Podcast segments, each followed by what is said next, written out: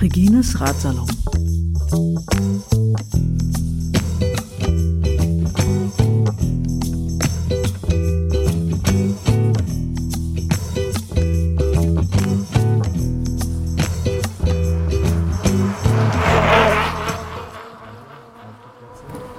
Es gibt das Kommando. Fertig, Los. plopp. Sehr schön. Nehmt euch ein Glas oder trinkt aus der Flasche, wie ihr gerne möchtet. Bleibt bei der Flasche. Oder? Zum Wohl, Kinder. Prost. Cheers. Cheers.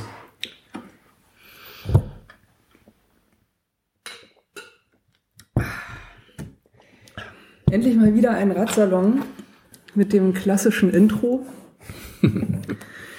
ähm, ja, wer das Intro natürlich schon gewohnt ist, ist List.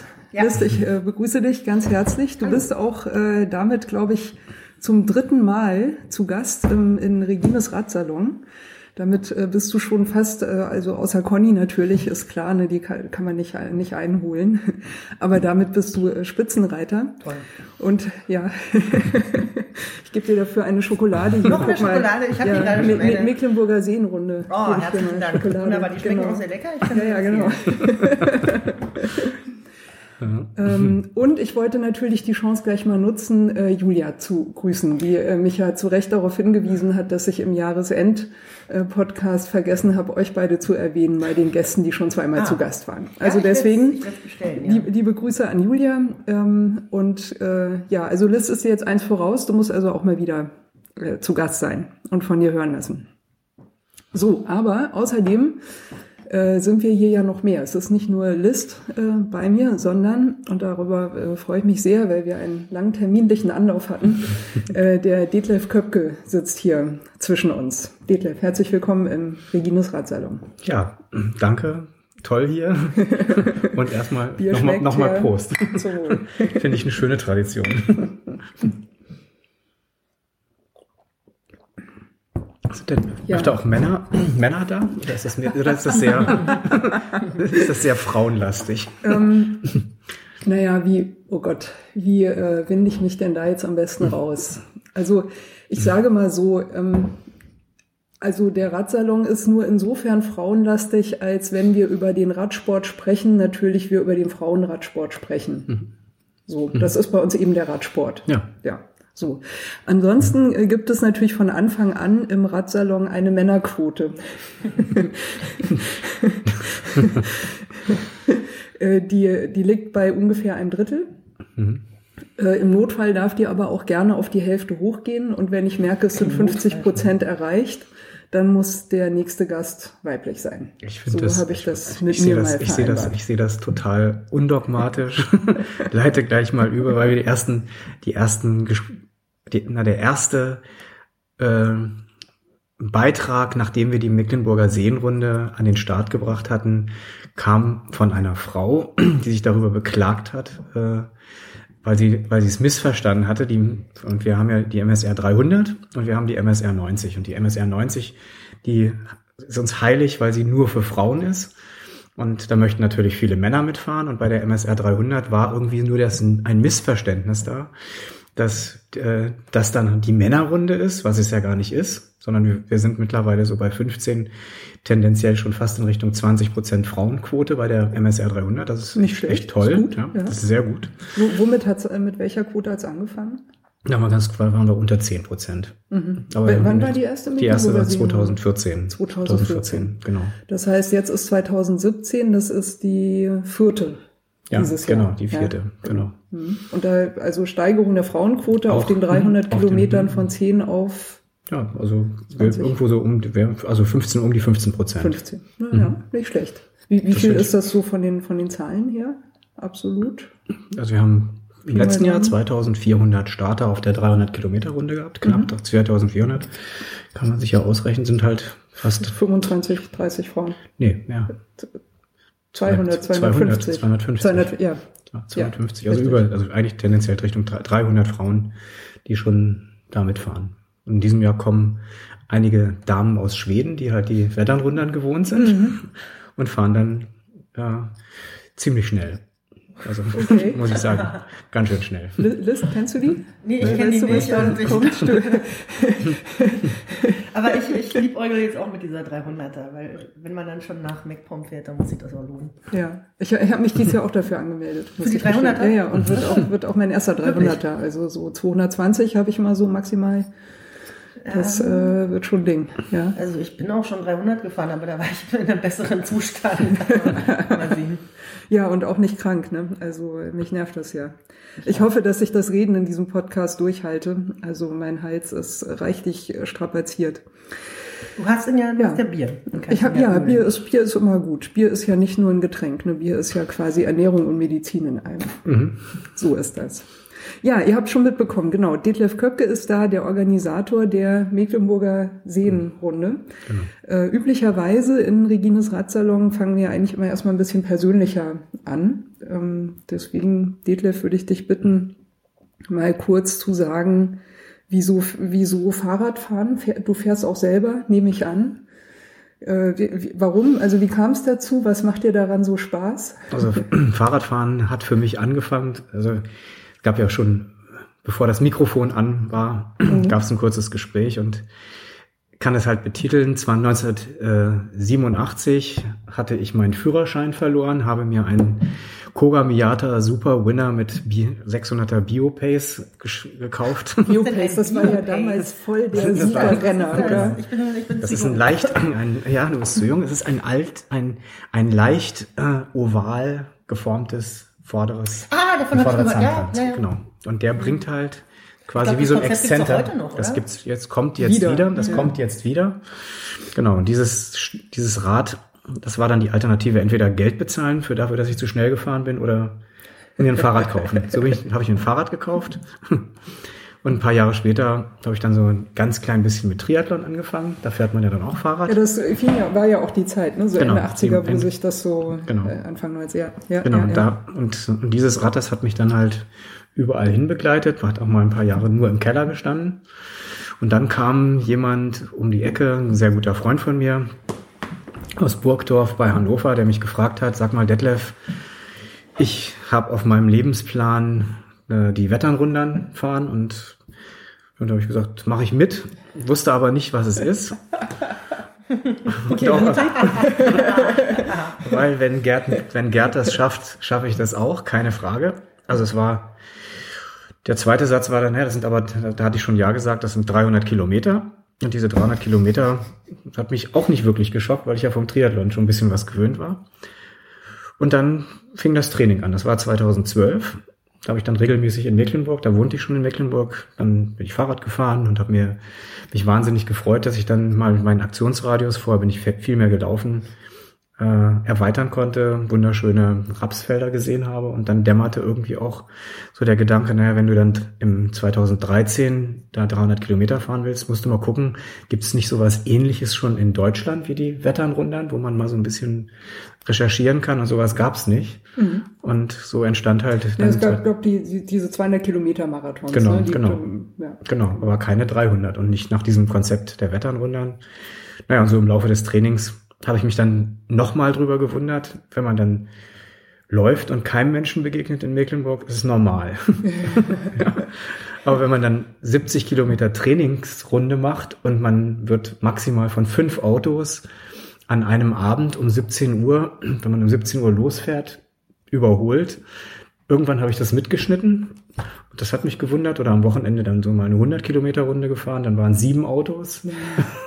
also Traum. Hört sich nach traumhaften Fahrradverhältnissen. Ja, Genau. aber, aber die Autofahrer, die da sind, sind dann schlimm, meiner Erfahrung nach. Okay. Also, Du, ja. du, du bist schon mal mitgefahren, ne? Nein, Die- nein, ich die bin da noch Mecklenburger mitgefahren. Nein, also Ja, ähm, nein. Äh, ich kenne das nur vom Weg nach Hamburg, also oder nicht nach Hamburg, sondern nach, nach Usedom oder sowas. Berlin-Usedom, diese, ja. Diese berüchtigten Touren da macht, dass diese, diese MacPomer Autofahrer recht unleidlich sein können, aber wenn man nicht den Radweg benutzt und so. Aber Ja, also die, muss ich sagen, die Erfahrung habe ich nicht gemacht und irgendwann ja, wurde das halt klar, Vorbereitung auf, auf äh, Wetternrundern heißt, dass man da schon mal mindestens, so sagen die das, äh, 1000 Kilometer in Beinen haben soll. 1000 ist aber nicht viel, ja. Und bei mir sind es dann auch noch ein bisschen mehr gewesen, aber, aber auch nicht viel mehr. Und damit kam halt die erste äh, Wetternrunde und seitdem bin ich dem Radfahren irgendwo verhaftet. Okay, Bin- also in das, diesem Jahr das, ist es das meine war fünfte. quasi so wie, so, ein, Genau. wie so ein Durchstich. Ja, Genau. da hast du dann gesagt, so Genau, jetzt ist Radfahren Fahrradfahren, jetzt genau. das Ding. Triathlon Genau. war es dann nicht mehr so. Nö. Laufen auch nicht mehr. Laufen, doch, Laufen ist Bisschen jetzt im Moment jetzt ja. gerade wieder, einfach um so ein bisschen Grundausdauer zu kriegen, aber ja, wenn das Wetter schön ist, dann geht's auch wieder mit dem Rad raus. Und du fährst immer noch ganz treu das äh, 87er Kuga Miata mit Ah, das dem ist- Biopace. Nein, das Nein? nicht mehr. Mittler- Mittlerweile ist da so ein, so un, unten unter dem Lack ist es ein äh, Ridley-Rahmen, aber auch mit einer ganz simplen Schaltung, mit einer 105er Shimano ausgestattet und das reicht Ja, mir das ist auch gut. Ich Ja. meine, Mhm. ja. Mhm. Ähm, was ich mich ja schon immer gefragt habe, dieses Biopace, also bringt das jetzt eigentlich was? Ich glaube, es ist eine schöne Marketinggeschichte wie viele andere Sachen. Ja, glaub, also ich glaube, ich glaube nicht wirklich. Also, äh, ich, also die Idee war, war ja quasi, dass das, ähm, das Kettenblatt oval ist. Also ich versuche das einfach nochmal zu erklären, so wie ich das mitgenommen habe, damit die Hörerinnen und Hörer da vielleicht auch nochmal eine Idee kriegen, wovon wir hier eigentlich sprechen. Und vor allem auch, warum ich frage, bringt das eigentlich was? Ähm, und zwar die Idee äh, ist, dass es, dass die, die Ellipse quasi, äh, wenn, wenn, der, wenn du oben und unten bist mit dem Fuß schmaler ist und äh, während du halt runtertrittst oder hinten eben hoch gehst, du quasi den längeren Weg dann mitnimmst. Und die Idee davon war, glaube ich, dass äh, wenn du eben die, die meiste Kraft hast du beim Treten, wenn du vorne runtertrittst, das ist natürlich auch am einfachsten, dann nimmst du dann quasi den längsten Weg mit. Und so diese Todpunkte beim äh, Kurbeln, die eben so ganz unten oder ganz oben entstehen, die sollen halt möglichst kurz sein, damit du da schnell rüberkommst. Und das war im Prinzip so die Idee, deswegen auch Biopace, ne? also genau. quasi so äh, die. Geschwindigkeit soll irgendwie dem Körper entgegenkommen. So habe Genau. ich mir das damals Das zusammengereimt irgendwie. Also die Idee, die Idee funktioniert ja auch zum Beispiel beim Bogenschießen. Mhm, Ja, okay. Da funktioniert es richtig, weil wenn man jetzt einen Bogen auszieht und man kommt halt an den, das gibt also in den, in den, sagen wir, mal, hochwertigen Bögen, also so auch ähm, richtige Jagdbögen, Okay. da findet das auch Anwendung und da bringt es tatsächlich was, wenn man über diesen einen schweren Punkt drüber ist, hat man dann, wenn das alles richtig eingestellt ist, am Ende weniger Haltekraft, ja, um Mhm. dann zu zielen. Da bringt Bio-Pace oder Accenter was. Aber beim Fahrradfahren, ja. beim Fahrradfahren muss ich sagen, Naja, die, also Glaub ich- die, also glaub ich nicht. damals in den 80, ich habe ja damals in der Zeit, als das kam, habe ich im Fahrradladen gearbeitet. Und wir hatten ja auch so da so ein paar alte Rennradhasen und die kamen natürlich gleich, was, was verkauft ihr denn da für einen Scheiß und so.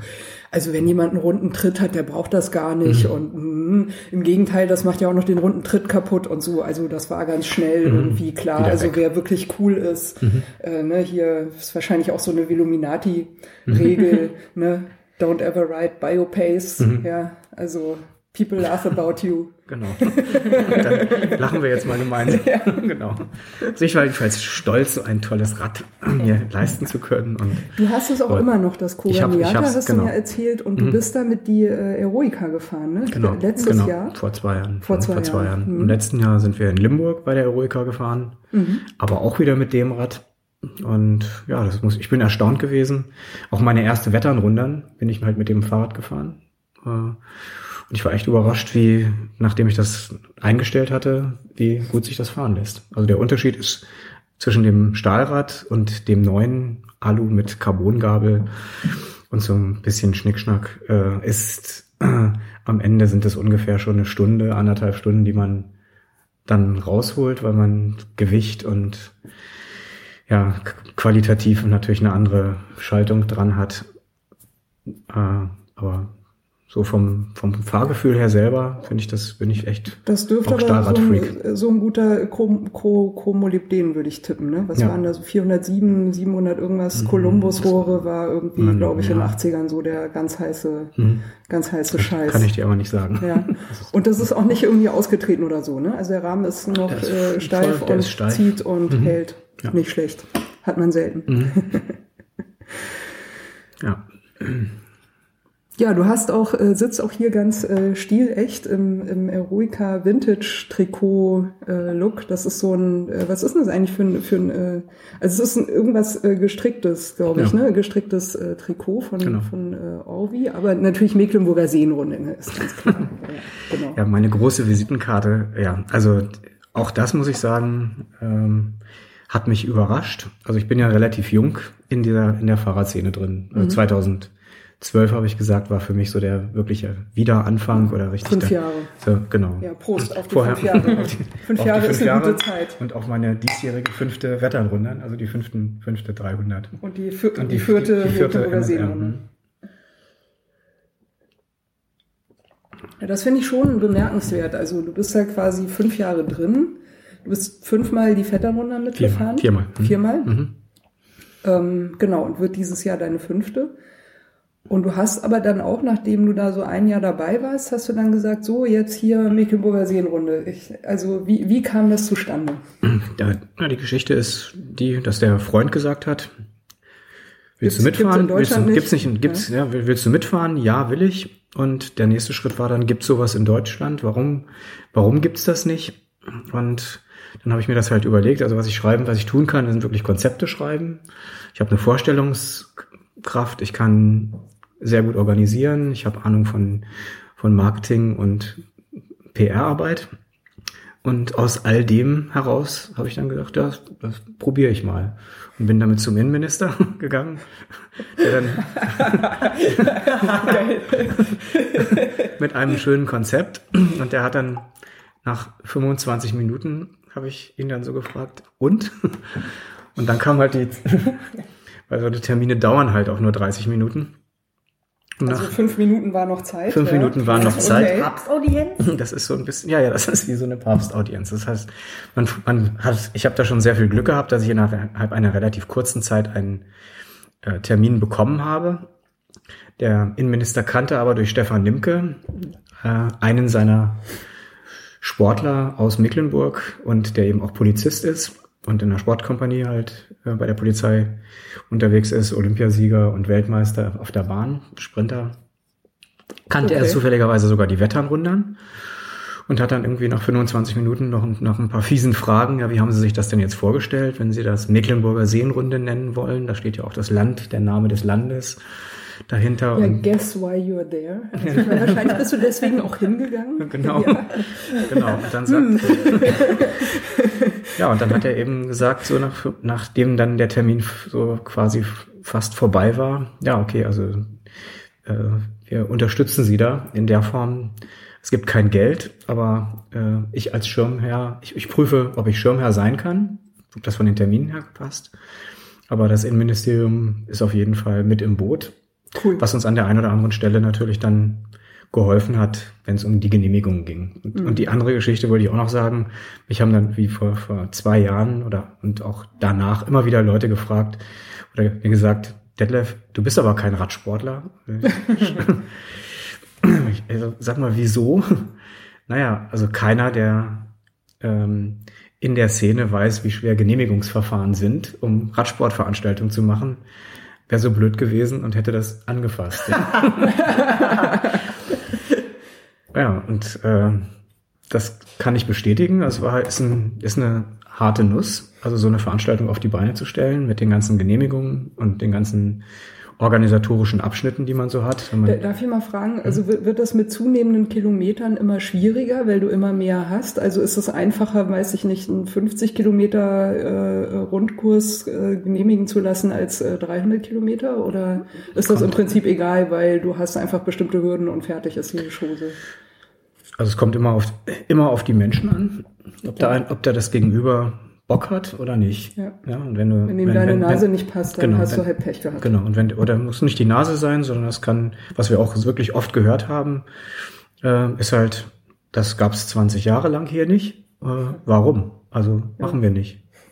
Ja, aber äh, das ist ja Aber kein Moment, Argument. Das gab es 20 Jahre lang hier nicht. Das heißt, vorher gab es was? Ja, Oder- vorher ist zum Beispiel Neubrandenburg ist dafür bekannt, hat Olaf Ludwig auf dem, auf dem Stück in Richtung Neubrandenburg auf der Bundesstraße 96 hat er den, hat das, hat Mhm. Die er das entscheidende, 66 des Ostens, habe ich gehört. Ja. Genau, da hat er, da hat er das Zeitfahren gewonnen, was ihm später dann den Sieg bei der Friedensfahrt noch eingebracht hat. Mhm. Also das ist, und Neubrandenburg zum Beispiel zeichnet sich aus. Es gibt so einen historischen Stadtkern mit einer äh, Stadtmauer, die aus dem Mittelalter kommt, mit vier Toren. Und dieser Stadtkern ist erhalten und demzufolge gibt es quadratisch angelegt, glaube ich, ne? so ähnlich Ja. wie Mannheim oder so. Genau, Ja. Genau. Und da gibt's halt dann einen, eine, äh, einen Ring um diese, um diesen Stadtkern.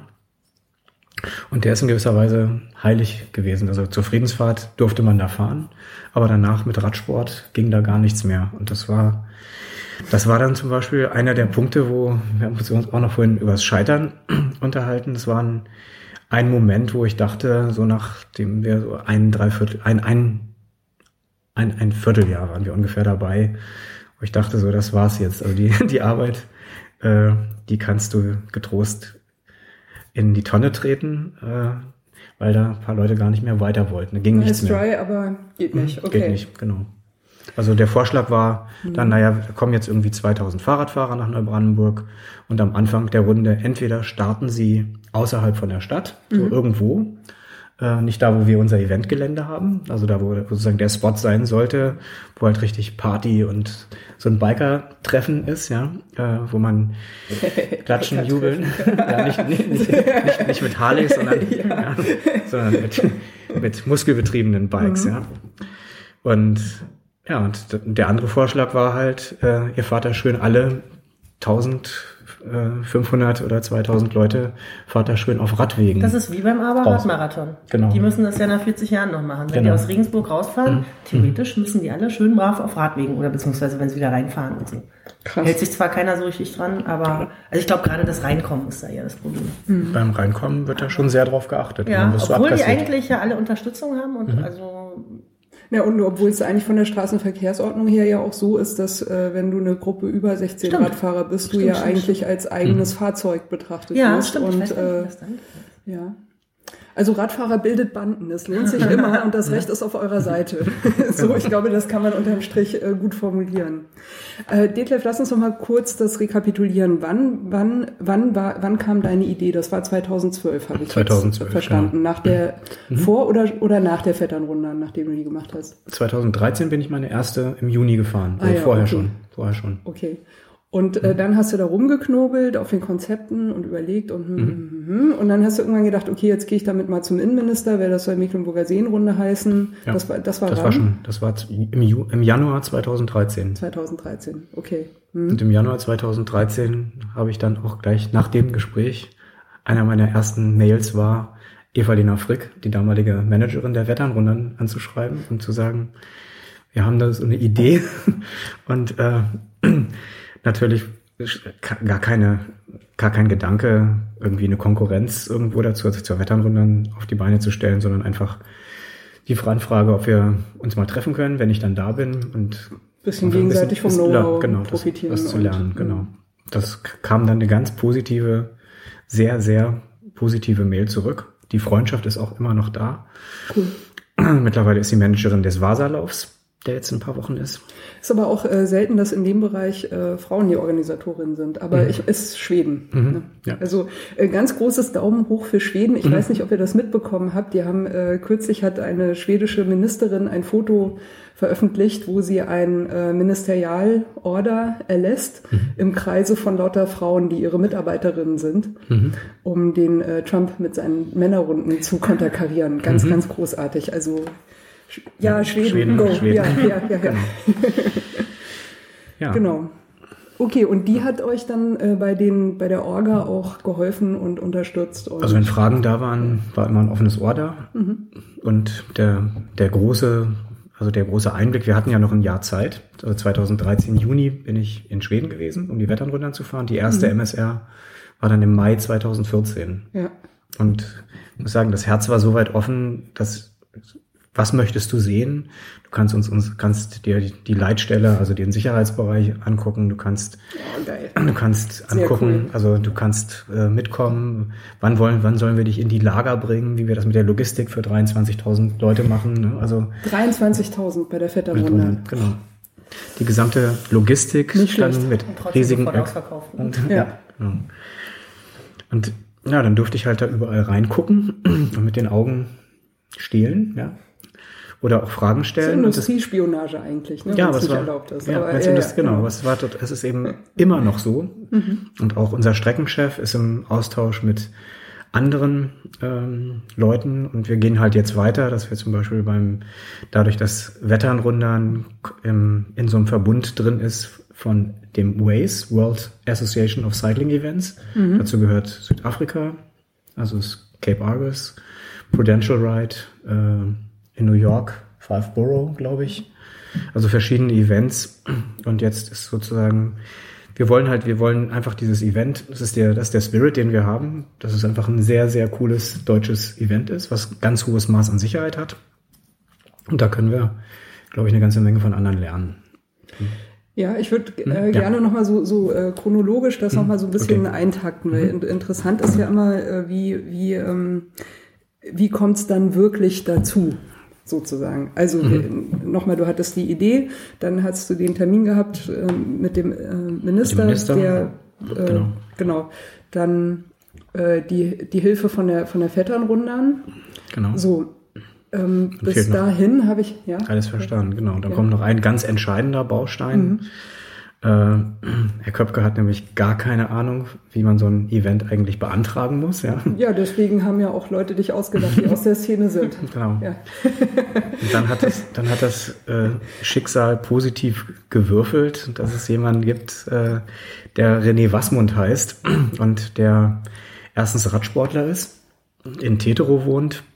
Wo, wo, wo ist Hetero? Tetero ist auch noch, also ist gerade nicht mehr im Landkreis Mecklenburgische Seenplatte, also auf dem Weg von Neubrandenburg nach Güstrow. Okay. Also und äh, René ist im Prinzip in Europa, da musst du mir mal helfen, alle möglichen Eintagesklassiker. Also es gibt halt Flandern-Rundfahrt und Paris-Roubaix und äh, natürlich die M312 und damals noch noch nicht die Wetternrundern gefahren, aber auch Mailand-San Remo und äh, ja. Also einer, der drin ist. Einer, der drin ist, der 15 Jahre quasi, und so, das sind seine Worte, 15 Jahre Radsport konsumiert hat und an einem Punkt war, wo er gesagt hat, das ist jetzt mal eine Gelegenheit, diese Idee finde ich gut. Äh, Ich kenne Radsportveranstaltungen, ich kenne das von der Seite der Genehmigung, wie, wie ich als sowas, was mal, was die, wie die Polizei denkt und genehmigt, der ist nämlich Polizist Ah, und okay. gleichzeitig, ja, da, und Kennt er auch als Radfahrer, was möchte man haben und genau, Ja. und hat dann Cool. gesagt, wenn wir, wenn also sowas, was ist natürlich Gold wert, ne? Genau. Ja. Und nur dadurch kann man sagen, haben wir, ist das, ist das möglich gewesen. Das war nicht der, der entscheidende Baustein. Und bei mir der, der Wille dann Wie, wie, wie kam das dazu? Kanntest du den schon vorher oder hat er davon Wind bekommen, hat sich gemeldet Nee, nee. oder wie, wie, Also totales- wie, wie, wie, kam der an Bord? Also wirklich, äh, es, ist un, es ist wirklich eine unglaubliche Geschichte. Ich bin irgendwann dann in Mecklenburg, also da in Richtung Güstrow unterwegs gewesen und habe bei irgendeiner Polizeidienststelle angerufen, nämlich bei der in gefragt, ich brauche da mal Hilfe. Ich will da den- was ich will da was organisieren. organisieren. gibt's da irgend, gibt's da irgend, gibt's da einen, der da ein bisschen Ahnung hat? Und der Kollege, äh, der äh, Jan heißt, der sagte dann, na, der ist heute nicht da, da müssen Sie am Montag wieder anrufen. Äh, ich am Immerhin, Montag, ne? genau. Also das kann ja auch schlimmer ausfallen, genau. die Antwort da. Wir haben da, wir haben hier so einen Radsportverrückten. ähm, und da rufen Sie mal am Montag wieder an. Ja, und dann habe ich am Dienstag wieder angerufen, dann war der am Telefon und dann gab es auch ein paar richtig fiese Fragen, weil der wollte schon sehr genau wissen, ist da jetzt ein Spinner, der jetzt mal so eine Idee hat, ja. Also ähm, und eigentlich gar keine Ahnung hat, weil René kannte, konnte das schon einschätzen. So ein viel, viel mehr als ich, was, Was, eigentlich was, ist dahinter denn, steckt. was ist denn so eine fiese Frage zum Beispiel? Was, äh, Ja, also wie, wie haben Sie sich das gedacht? Mit äh, wie, wie viel Depots soll das geben? Ähm, wie ist wie, wie ist der Aufbau? also Kontrollstellen ganze- und Wie, wie viele Kontrollstellen? Also wie wie klar steht das Konzept? Und das, das Entscheidende ist, wie genau. Das war dann die fieseste Frage, die auf die ich eine Antwort hatte. Wie sieht genau der Zeitplan aus bis zum äh, ja, bis zur ersten also Veranstaltung? Stichwort, ah ja, okay, Bist du so bis du es strukturiert? rea realisiert hast. Ah ja, Genau, okay. bist du so strukturiert jetzt schon, dass du sagen kannst, okay, wie sind sozusagen, wie sind die Meilensteine organisiert? Ja? Und Aber das das war ist eine sehr vernünftige Frage. Genau. Ja. Und das, da konnte ich dann sagen, ja, also bis dahin brauchen wir das Sponsorenkonzept, bis dahin müssen wir Sponsoren eingeworben haben, bis dahin muss die Webseite stehen und, und, und. Also das, das, da denke ist ja, da kommt ja eine Lawine an Wie Arbeit. einfach war das, Sponsoren zu finden? Äh, ist immer noch schwer. Okay. Also wir sind, wir sind in der Lage, wir sind halt in der Situation anders als Berlin, äh, wo es halt, sagen wir mal, einen Kessel und natürlich auch einen, einen Wettbewerb gibt. Ähm, in, in einer Lage Nordostdeutschland ist schwierig, muss man wirklich sagen. Aber wir haben Glück gehabt, ganz viel Glück gehabt, dass wir zum Beispiel die Deutsche Post auch als Partner haben. Und äh, selbst bei Skoda, wo wir äh, über die Jahre jetzt immer Autos bekommen haben, die wir als Streckenfahrzeuge nutzen können, ist halt eine tolle, tolle Geschichte. Ja. Und natürlich dann auch eine gut für unser Image gewesen. Also es ist ganz viel, ganz viel Glück und ganz viel Fügung dabei gewesen, ähm, um das jetzt auf die Beine zu stellen. Sehr, sehr cool. Sehr, sehr cool. Ja, aber dann, äh, das ist ja noch nicht alles, was du brauchst, um so ein Ding äh, dann zum Fliegen zu bringen. Ne? Also ich, also äh, okay, du hast dann sozusagen angefangen, hast äh, geguckt, okay, wie kriege ich jetzt die Genehmigungen her? Offensichtlich Genau. entnehme ich jetzt deinem Vorgehen, hast du so geguckt, was sind da für Polizeistellen am Weg? Äh, nehme ich mal mit denen Kontakt auf, frag mal ab, wie äh, Das hat dann schon René, genau, das hat so René, weiter. das hat René dann gemacht, genau. Ja. Also das war dann klar, Okay. das war schon sein, Hast du quasi einen Glücksgriff gehabt, dass du gleich beim Wirklich? ersten Mal die richtige Genau. erwischt hast? Also definitiv ohne, ohne ihn kann ich sagen, es, äh, wäre, wäre ich, hätte, ja, wäre, wäre das gescheitert. Es war aber Glück. Ja, und der nächste Schritt war dann, äh, da stand auch noch, nur noch nicht genau fest, wo die Strecke lang geht, aber mit, äh, ja, ist das Gypsies, ja. Gab es dann irgendwie relativ schnell von René aus seinen eigenen Trainingsfahrten, also der hatte zu dem Zeitpunkt, muss man auch sagen, 15.000 Trainingskilometer so pro Jahr.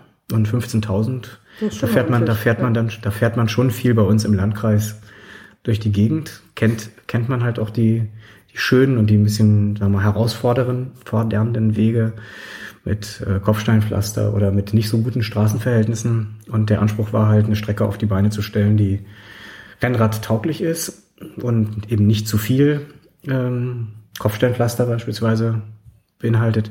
Im ersten Jahr haben wir dann noch den Fehler gemacht, dass wir doch ein bisschen zu viel Kopfsteinpflaster drin hatten. Das haben wir im nächsten Jahr dann geändert. War so ein bisschen Paris-Roubaix-Feeling und Mecklenburg. Das war so die Idee, die dahinter steckte. Ja, so ein Passt bisschen. natürlich nicht jedem. ne? Nee, nee, passt Ja. nicht jedem. Da gibt's dann Ängste. Und das war dann auch kein Problem, die Strecke dann dahingehend zu ändern. Aber Ich habe auch äh, gehört, dass vor allem Fahrer von Carbonrädern mit Kopfsteinpflaster nicht so gut klarkommen, aus Ja. Angst davor, dass das Fahrrad Schaden, Schaden nehmen könnte. Also ich habe immer Angst, wenn es glatt ist und das, ja. das Kopfsteinpflaster. Ansonsten, ja, schön ist es nicht. Mal. Also, Nee. Also, nee, es kommt drauf an, was für Kopfsteinpflaster. Ne? Ja, es, es ja, gibt ja. Kopfsteinpflaster, über das kannst du äh, relativ gut Ja, drüber rattern, ne? aber Schlimm ist ja, dieses, was also- irgendwie 1598 irgendwie gelegt wurde, wo dann drei Steine irgendwie auf einen Kilometer Strecke in den Links in den Sand gesetzt wurden. Das heißt, der Kopfsteinpflaster und nee. Also, ja, also muss man nicht haben. Ja. Nee, also äh, äh, Kopfsteinpflaster ist eine Herausforderung. Ich glaube, da sind wir uns einig. Und wenn du zu viel davon hast, äh, dann ja, geht's auf den, nicht geht's, so prickelnd. Geht's, geht's Ja. auf den Geist, genau. Genau. Gut. Also ich meine, auch Paris-Roubaix ist ja äh, was für Leute, die sich das aussuchen. Genau. Die Etwas, haben ja was auch ich nie fahren. Räder und so. Also die haben Ja. ja, dann auch, die fahren ja dann auch andere Bereifungen. Ja, andere mit weniger Druck. 5,5 Bar, nicht mit. Ne? Also das, da wird dann, wird dann schon natürlich am Material und an allem geschraubt, um das möglich zu machen.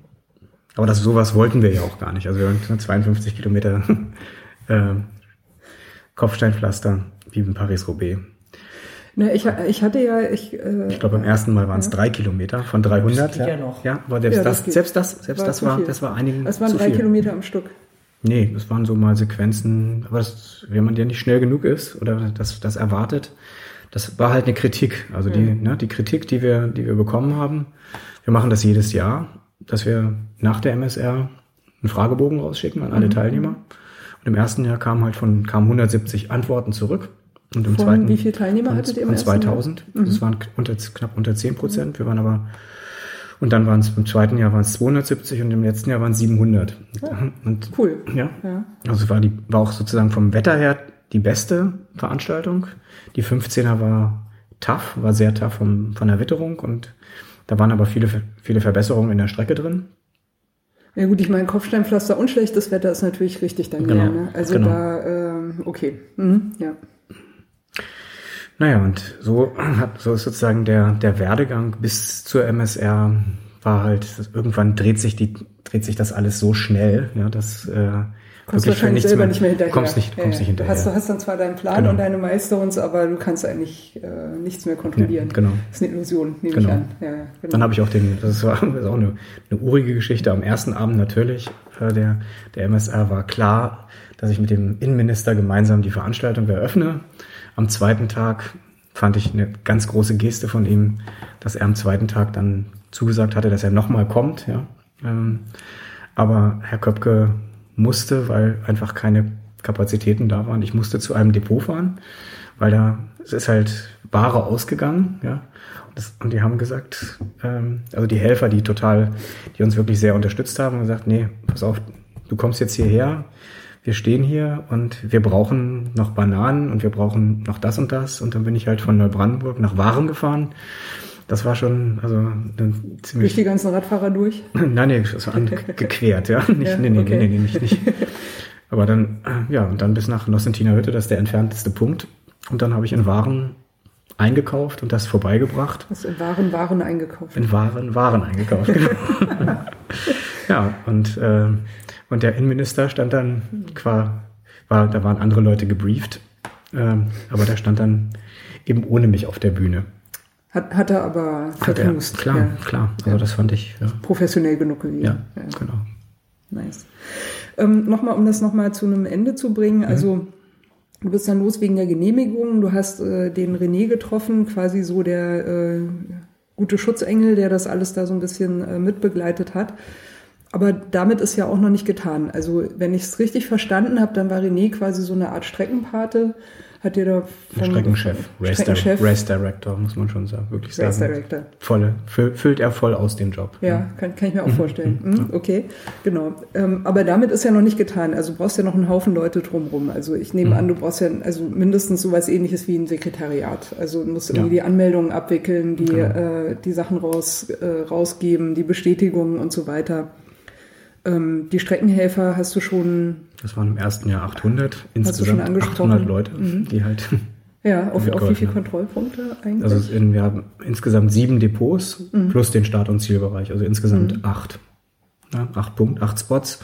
Und auf der Frauenrunde sind es, weil das Konzept der MSR 90 halt anders ist, also es ist nicht auf meinem Mist gewachsen, sondern da wäre jetzt Konstanze noch ganz gut. Wir haben gesagt, Mhm. wir werden, wie, wie müsste eine Frauenrunde aussehen, anders als äh, 300 Kilometer Runde um Ja, lass, lass uns da gleich Ja, nochmal drauf kommen. Aber Ja. also erstmal nochmal, dass es Ja. zur ersten MSR 300 Ja, überhaupt kam. kam. Also da, da steckt ja, da, also mir fehlt Genau, ja noch was. da fehlt noch, genau. Ja, dann, ja, dann genau. ging es halt los. Dann war die Strecken, der, der, erste, der nächste Schritt chronologisch war dann, die Strecke steht.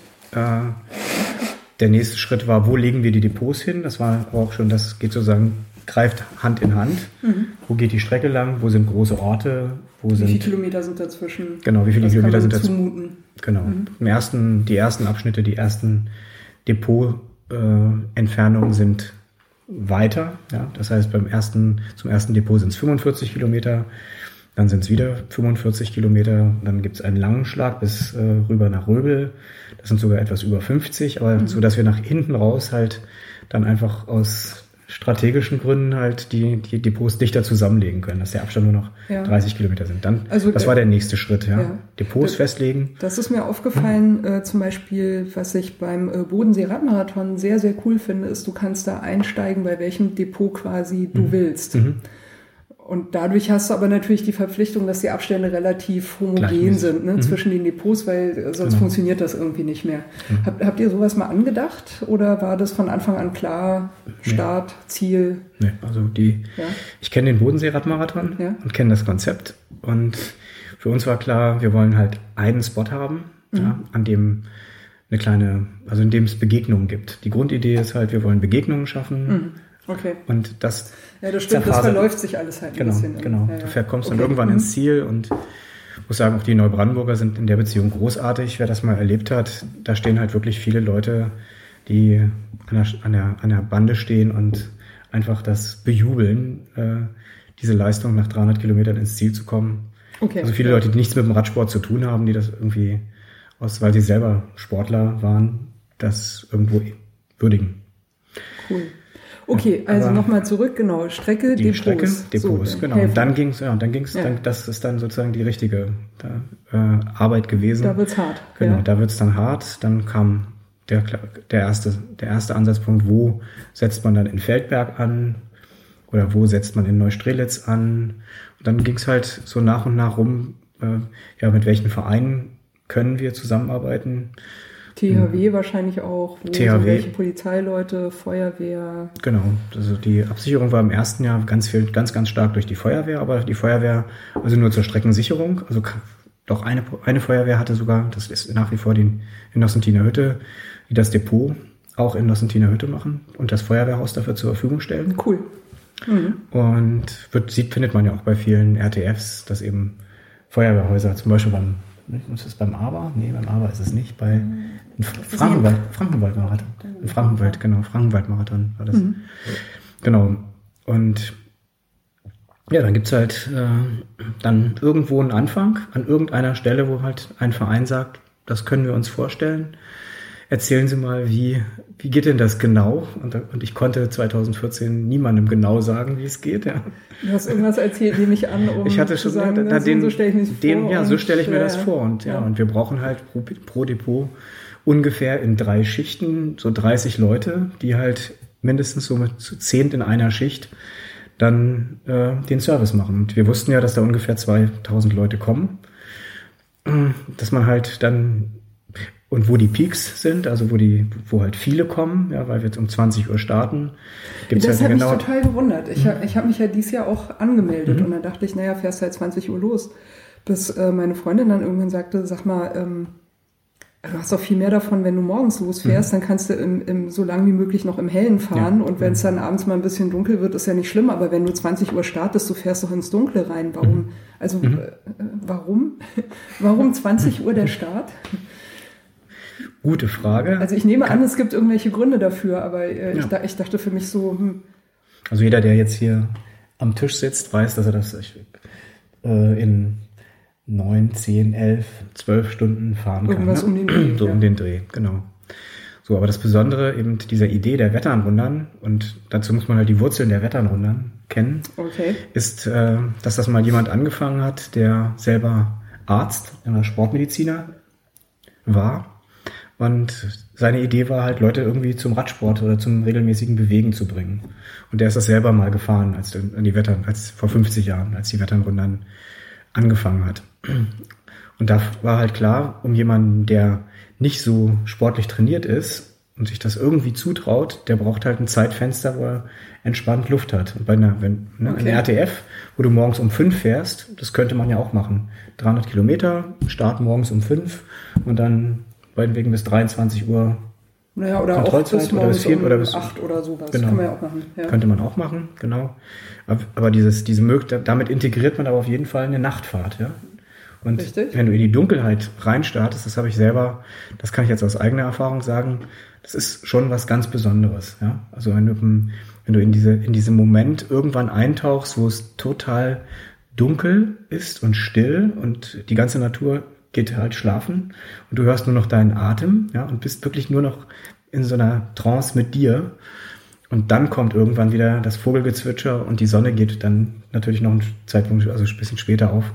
Das ist was, ist was Besonderes, was auch viele andere Radfahrer, die, die eben das in einer schnelleren Zeit absolvieren können und die das gleiche, die den gleichen Gedanken haben, den du auch hast. Es ist halt sicherer und es ist den ganzen Zeit, Zeit über sehe ich die Strecke, aber es ist was anderes, ja. Es ist ein anderer. Also ich bin ja einmal ähm, in der Gruppe von Berlin nach Hamburg gefahren. Auf, also Ziel war morgens auf dem Fischmarkt ankommen. ähm, und Das ist tatsächlich, das ist ein ganz anderes Fahren, weil du halt irgendwie auch nicht dauernd auf dein Garmin guckst und sonst was. Und ich weiß noch genau, als wir dann, ich glaube, das erste Mal bei Dunkelheit Pause gemacht haben, gucke ich so auf mein Tacho und sehe so, hä, 198 Kilometer? Hä? Das fühlt sich irgendwie an, als wäre ich gerade mal 100 gefahren oder sowas. Also es ist halt, es fährt sich echt anders. Also auch wenn du da nicht alleine bist, sondern in der Gruppe, ist es schon ein großer Unterschied. Also, Also, weil ja. man aber, sehr- also wir waren dann auch relativ spät dran. Ich glaube, es war schon Ende Juli oder sowas und denkt man sich dann schon irgendwann, wann wird das denn jetzt morgen und wo ist denn jetzt der Sonnenaufgang, in den ich jetzt reinfahre? Aber ich glaube, das ist ja bei der MSR, das ist ja auch noch, da sind ja auch die Tage am längsten und so. Also ich glaube, das ist schon ganz schön. Also ja, das, das kann ich mir super gut vorstellen. Also ich habe äh, für dieses Jahr ein Everesting geplant. Und ich habe mir das natürlich um den um die kürzeste Nacht rum gelegt. Und ich habe mir natürlich gelegt, eben in die Dunkelheit anzufangen, weil ich mir das am konzentrationsintensivsten vorstelle. Also du musst ein gutes Licht haben, das musst du auch wissen. Also Stichwort nicht so erfahrene Leute. Ja. Das muss natürlich die ganze Nacht auch durchhalten und es muss auch stark genug sein. Ja. Das ist ja auch eine Technik- und Akkufrage. Ne? Was nimmst du dir Ja, ja. mit im Endeffekt? So. Und du musst natürlich auch eine gewisse Gewohnheit haben, eben mehrere Stunden wirklich im Dunkeln fahren zu können. Nur, du folgst einfach nur diesem Lichtkegel, den du äh, sehen kannst. Also ich kann den Zauber davon total verstehen, kann ich super gut nachvollziehen. Ähm, ich hatte mal sowas, als ich von äh, Bremen nach Freiburg gefahren bin und äh, bin äh, am Rhein entlang gefahren und da war gerade ein äh, Unwetter. Und ich bin durch die Nacht eben durchgefahren. Da waren wahnsinnig viele Bäume umgeknickt. Das heißt, ich musste die ganze Zeit nachts noch auch noch den Weg ändern. Und dann kommst du ja auch nicht einfach mal eben so über den Rhein drüber, ja, sondern musst ja ein paar Kilometer wieder zurückfahren, irgendwo rüber. Dann versuchst du wieder irgendwo auf deinen alten Weg zu kommen. Dann weißt du nicht, ist es der oder ist es der nicht. Ähm, Das war Mitte der 90er Jahre, da war auch noch nicht mit Garmin und GPS und sowas. Also da musst du ganz anders navigieren. Dann siehst du irgendwo am Wegrand immer so die Augen. also ich war nicht alleine. Das, das war schon klar irgendwie, ja. Und ich wusste auch genau, da ist Sumpf. Ne? Also links neben mir war quasi der, der, der Wall, also Ja. der, äh, wie heißt denn das? Der, äh, der Deich Deich, ja. vom Rhein, so. Dann war der Weg, auf dem ich gefahren bin. Äh, Rechts neben mir war Wald und das war Sumpfwald. Das ist So. gruselig. Und dann, und, dann, und dann musst du aber dich da halt einfach durchnavigieren und natürlich erkennst du den Asphalt, ja, den Ja. erkennst du ja auch ohne Licht. So. Ich bin tatsächlich ganz viele äh, Kilometer davon mich einfach ohne Licht gefahren, weil ich damit viel besser sehen konnte. Ja. Und ich wusste auch, da ist nichts, ja. Aber was da sein konnte, war halt umgekippte Bäume. also fährst da so in Ruhe vor dich hin, dann kommt so ein umgekippter Baum, dann kannst du wieder ein paar Kilometer zurückfahren, musst dich da wieder durchfinden. Okay, also ich meine, das ist natürlich eine Sondersituation, das wird bei der MSR so äh, natürlich, nehme ich an, nicht, nicht der Fall sein. Äh, worauf ich hinaus will, ist, dieses Fahren bei Dunkelheit erfordert natürlich eine ganz eigene Konzentration und die Genau. musst du natürlich auch erstmal haben und die musst du auch erstmal aufbringen. Genau. Der Fokus geht halt weg. Das fand ich eben schön, dass ähm, Liz das gesagt hat. Es geht halt weg vom Tacho und von irgendwelchen Daten. Ne? Also und der, und jeder, der, der das Ding abbauen würde, ja, äh, der fährt auch eine andere MSR, weil die Einladung ist ja immer wieder da, okay, schaffe ich den Schnitt? Nee, jetzt bin ich ein bisschen drüber, jetzt muss ich doch mal ein bisschen beißen. Oder und so fährt man halt über einen ganz langen Zeitraum einfach mit sich. Ja. Ja, man ist auch nicht abgelenkt. Also man sieht ja nichts. Ja, also äh, man fährt mit sich und mit seinem Lichtkegel, nehme Genau. ich mal an. Genau. Und wie, wie erkennt man dann, dass man noch richtig ist? Also kann ich, kann ich wirklich da ohne mein Garmin fahren, weil ich es auch nicht zur Navigation brauche? Genau. Ja, also mittlerweile gibt's dann jetzt die vierte MSR. Seit dem letzten, im letzten Jahr haben wir dann angefangen, in dieser Jahreszeit wie jetzt, äh, unsere Streckenschilder mit kleinen LED-Leisten auszustatten. Also Ah, cool. sechs- Sehr 600, geil. 650 Schilder haben oben am oberen Rand jetzt so ein, äh, so ein kleines Stück Kabelkanal und innen drin eine Beleuchtung. Geil. Genau. Und wir haben dann getestet mit allen möglichen Batteriezellen. Die halten selbst bei so einer Temperatur 14 Tage. Die haben, haben wir in den Schnee gelegt. Okay, fair enough. Und dann hat ein ganzes, ja. und dann, ne, also die Mecklenburger Winter sind länger und es haben wirklich ganz viele Leute mitgeholfen, diese, diese Tests zu machen und die Streckenschilder halt mit LED-Beleuchtung auszustatten, sodass wir jetzt den Komfort haben, dass man, wenn man jetzt äh, an irgendeiner Stelle jetzt ein Abzweigschild rechtsrum hat, dass zwei Schilder vorher auch schon beleuchtet sind, sodass man schon, abgesehen davon 300 Meter vorher, sich orientieren kann. Da kommt jetzt Licht. Da ist, da ist irgendwie äh, ein Abzweig, das, darauf schießt man sich schnell ein. Und dann kommt letztendlich das dritte Schild und Das das, zeigt, total geil. und dann kommt ein Bestätigungsfall nochmal. Ne? Ja. Also das ist so der, der Anspruch, auch wieder, danke René. Ja, also da ist hoher Anspruch und der, als Organisator, der dann eben sagt, ey, sag mal, muss das sein? Ja, das muss sein. Bei der und der Veranstaltung, da bin ich mal 20 Kilometer lang geradeaus gefahren. ja, und ich wusste überhaupt nicht mehr und das war so eine Scheiße. Ja. Und nee, das gibt's bei uns nicht. Ja. Sondern Sehr cool. da muss ein Bestätigungsfall hin. Das finde ich tatsächlich so reizvoll, dass ich mir doch überlege, meine Startzeit nochmal wieder auf den Abend zu verlegen. Ich hatte mich erst für den Abend angemeldet, dann habe ich mir das durchgeguckt und dachte, nee, willst du eigentlich lieber früh morgens starten? Ähm, habe das nochmal umge, um, umgemeldet. Was auch super gut ging übrigens. Also sowas finde ich immer schön.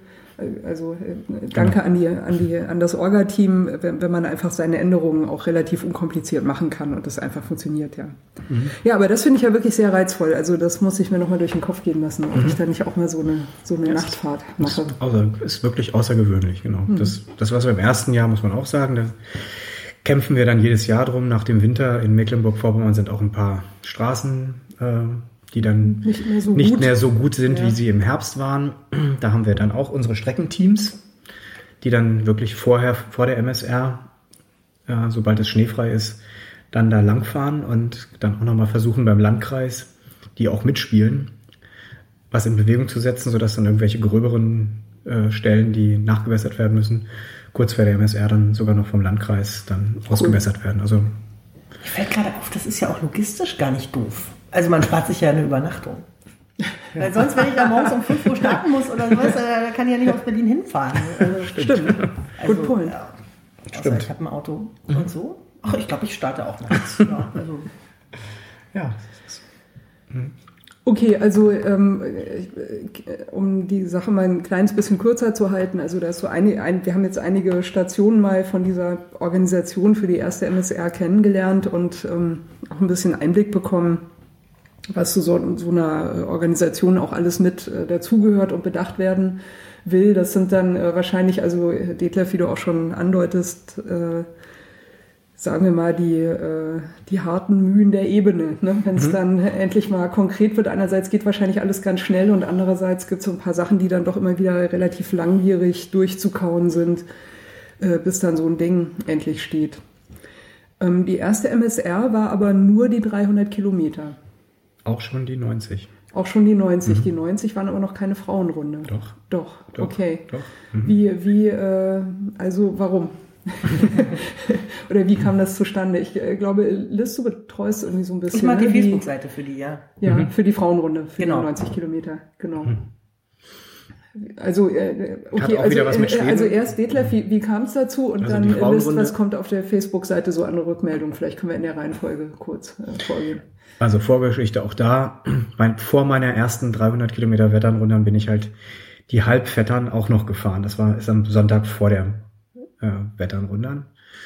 Und dann an dem Samstag davor, also das heißt, äh, findet auch, auch in Schweden eine 100 Kilometer Frauenrunde statt. Und da waren echt so eine entzückenden Bilder, die mich super berührt haben, weil wenn die 100 Kilometer Runde mit von Frauen gefahren wird mit Körbchen vorne dran, also mit normalem Oh. Rad, ja, Ja. und die Männer stehen halt an der Seite, an der Bande in, das war ein schöner, ein sonniger Tag, stehen halt an der Seite mit Boxershorts und Hawaii-Hemd und Fotoapparat und einer Rose für ihre Frau. Oh. Ja. ja, es war, das hat mich echt ziemlich geflasht und dann habe ich gesagt, ey, warum gibt's sowas in Deutschland nicht, ja, wo halt so Männer eben den, äh, ja, so erwartungsvoll auf ihre Frauen warten und das war nicht nur einer, das waren ganz viele und die Männer haben dann hinterher durch äh, ihre die Räder der Frau, das Rad der Frau äh, durch Motorla geschoben und äh, Hand in Hand sind die durch die Stadt gegangen. Das waren so eine tollen Bilder und auch da wieder ging dann schnell die Recherche los. Ja, gibt sowas in Deutschland und das gab's nicht. Also es gibt keine große Radsportveranstaltung, wo nur Frauen fahren. Es gibt halt klar also beim Veloton kann kann man im Frauenblock glaube ich starten. Ne? Also es gibt Ja. Ja. aber es gibt halt keine, keine Runde, die halt Frauen wirklich vorbehalten ist. Und dazu gibt es viele Frauenläufe. Und, ne, und Frauen bei den, und dann war halt die Frage, ja, wie macht man sowas? Wie macht man eine Frauenrunde? Und dann gab es eine längere, viele, viele Runden. Was ist, was wären so die Wünsche von Frauen? Ja, wie, wie, wie findet man die denn raus? Ich habe gehört, das ist immer ganz kompliziert, weil das ist immer Hü und Hot und Frauen sagen ja nie so richtig, was sie eigentlich wollen. Und, äh, äh, Detlef, wie, wie findet man heraus, was Frauen wollen? Da gibt's einen Film drüber, ja. Einen schönen Kinofilm. Ja. Film. Von Woody Also, Allen, oder? Ja, ist der, der, was Frauen wollen, den gibt's, den gibt's, den habe ich auch mal geguckt. Der ist gar nicht so schlecht. Aber die, die Sache, ja, wir haben halt äh, dann angefangen so mit Konstanze und mit anderen Frauen, was Wie- wie, wie, wie ist würde Konstanze? Konstanze, Also, ist meine ist meine meine meine schönste Frau von allen. Okay. Äh, und gleichzeitig macht sie halt, arbeitet sie auch voll in der MSR mit, macht die ganze Grafik, äh, die dazugehört. Und ähm, ja, und, und das war dann sozusagen der Anfang. Was würdest du von so einer ähm, von so einer Frauenrunde erwarten? Ich, und ich, diverse ich, ich muss le leider mal kurz Ja. äh, einhaken, weil du hast den äh, René Wassmund, äh, stellst du immer vor mit Vornamen und Nachnamen Ja. und der ist der Race Director. Ja. Und äh, Konstanze ist deine schönste Frau von allen, aber wir haben jetzt noch nicht erfahren, also äh, bitte stell mal Konstanze- Konstanze, Strom- deutlich vor. Kon- Konstanze, Konstanze Strohmeier ist äh, ja fachlich ähm, erstmal ist sie auch Sportlerin, so von Kindesbeinen an, früher viel Ski gelaufen, äh, durch mich auch dann wieder zum Fahrradfahren gekommen. Und ja, als die MSR startete, brauchte es ja jemand, der sich um das Thema Gra Gestaltung von Webseite über Facebook, über Plakate, Postkarten, alles was wir so haben, das ist Banner, die da im, im Landkreis hängen. Also wir brauchten ständig irgendwas. Komplette Trikot, CI, Trikot Gestalt-. Gestaltung und es Ja. geht in einem weg, ja. Brauchten wir halt jemand und Konstanze ist Grafikerin, äh, kennt sich mit InDesign aus und war dann irgendwie klar, dass sie mich da unterstützt. Und ja, das ist jetzt quasi ihr Part. Ne? Also die ganze Grafikgestaltung und viel, viel mehr, was so, was so äh, gemacht werden muss, das liegt in ihren Händen. Ja, ich war auch äh, beeindruckt, als du hier in äh, das äh, Radsalon Headquarter hereingeschneit bist mit, äh, mit dem Mecklenburger Seenrunde Vintage Trikot und der Mecklenburger Seenrunde Jacke. Also äh, ja, schnittig. Ja. Also äh, Ko- Konstanze gut gemacht. Ja. Okay, und Konstanze hat dann äh, quasi eingebracht, es muss auch eine Frauenrunde geben. Oder, Genau, oder was, genau. was, äh, was könnte da wichtig sein? Genau. Mhm. Und das war dann eben so, was, wenn Männer in, in einer Runde mitfahren, äh, war klar, dann das wiederum als Erfahrungswert von, von Radsportlern, ja. Ja, warum klappt es nicht, wenn ich mit meiner Frau fahre? Weil bei mir kommt irgendwann dann der Tunnel und dann bin ich genervt, weil sie kommt nicht hinterher, will die mich, will die mich ärgern oder äh, jetzt warte ich halt mal, aber so langsam kann man doch gar nicht fahren, bis sie wieder dran ist, ja. Naja, Äh, das- es kommt, ja, kommt so, ja, oder, das- das kommt- oder es sind, es sind. Beispiele, ja. Es sind andere, Ja. andere Sachen sind halt dann, dass Männer dann irgendwie nichts Schöneres äh, empfinden, als hinter einer Frau herzufahren, ja. Das ist auch, auch nicht, fühlen sich auch man, nicht alle Frauen wohl mit. Und, und, und, ja. Und, oder es kommt, es wird, Ich es hab- wird halt kompetitiv. Ich habe mir übrigens deswegen jetzt mal eine Kamera ans Rad gebaut nach hinten.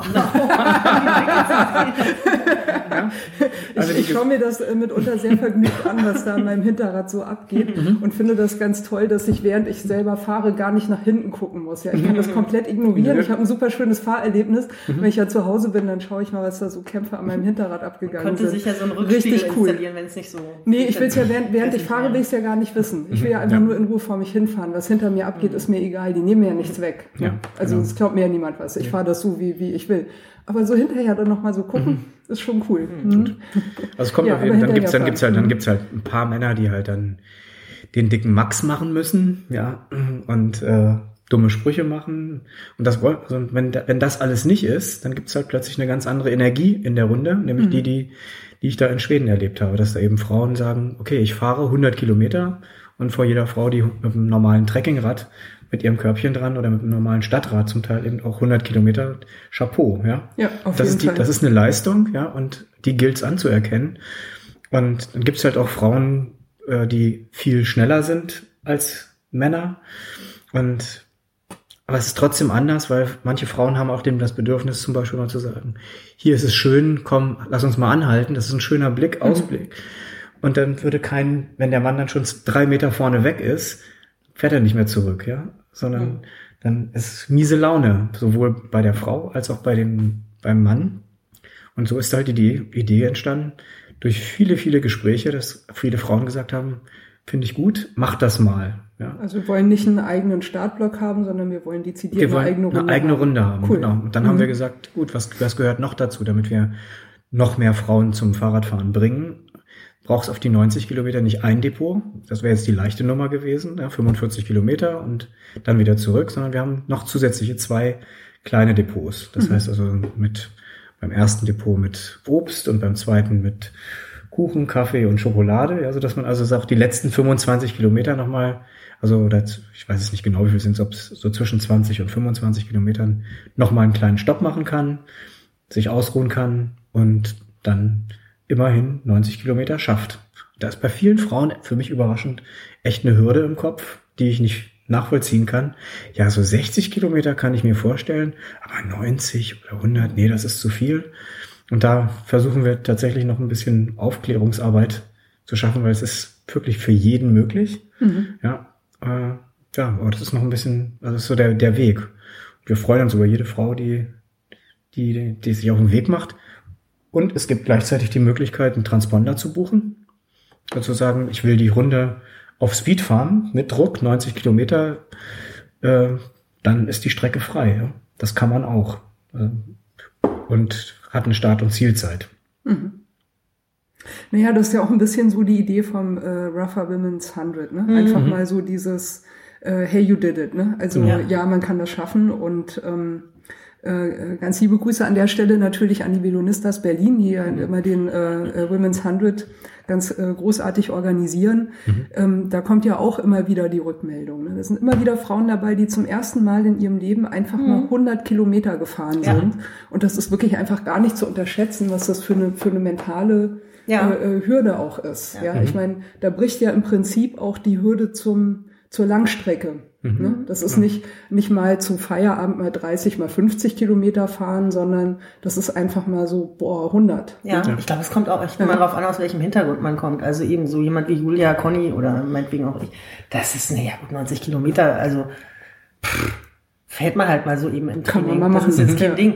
Aber, aber ich kenne auch wirklich einige Frauen eben, bei denen das halt wirklich so, also auch die Rennrad fahren und für die ist das wirklich so alles ab 80 wird dann schon kritisch. Und, und wenn ich so ein Körbchenrad habe oder eben nur meinen, meinen schweren Stadtpanzer und sowas, da ist natürlich so, dass ich mir denke, oh, 90? Also ich kenne das ja nur, wenn ich irgendwem erzähle, ja, ich war, war irgendwie gestern trainieren und bin 120 Kilometer gefahren und die halten einen dann für verrückt. Also Leute, die das Radsport nicht so als Hobby betreiben.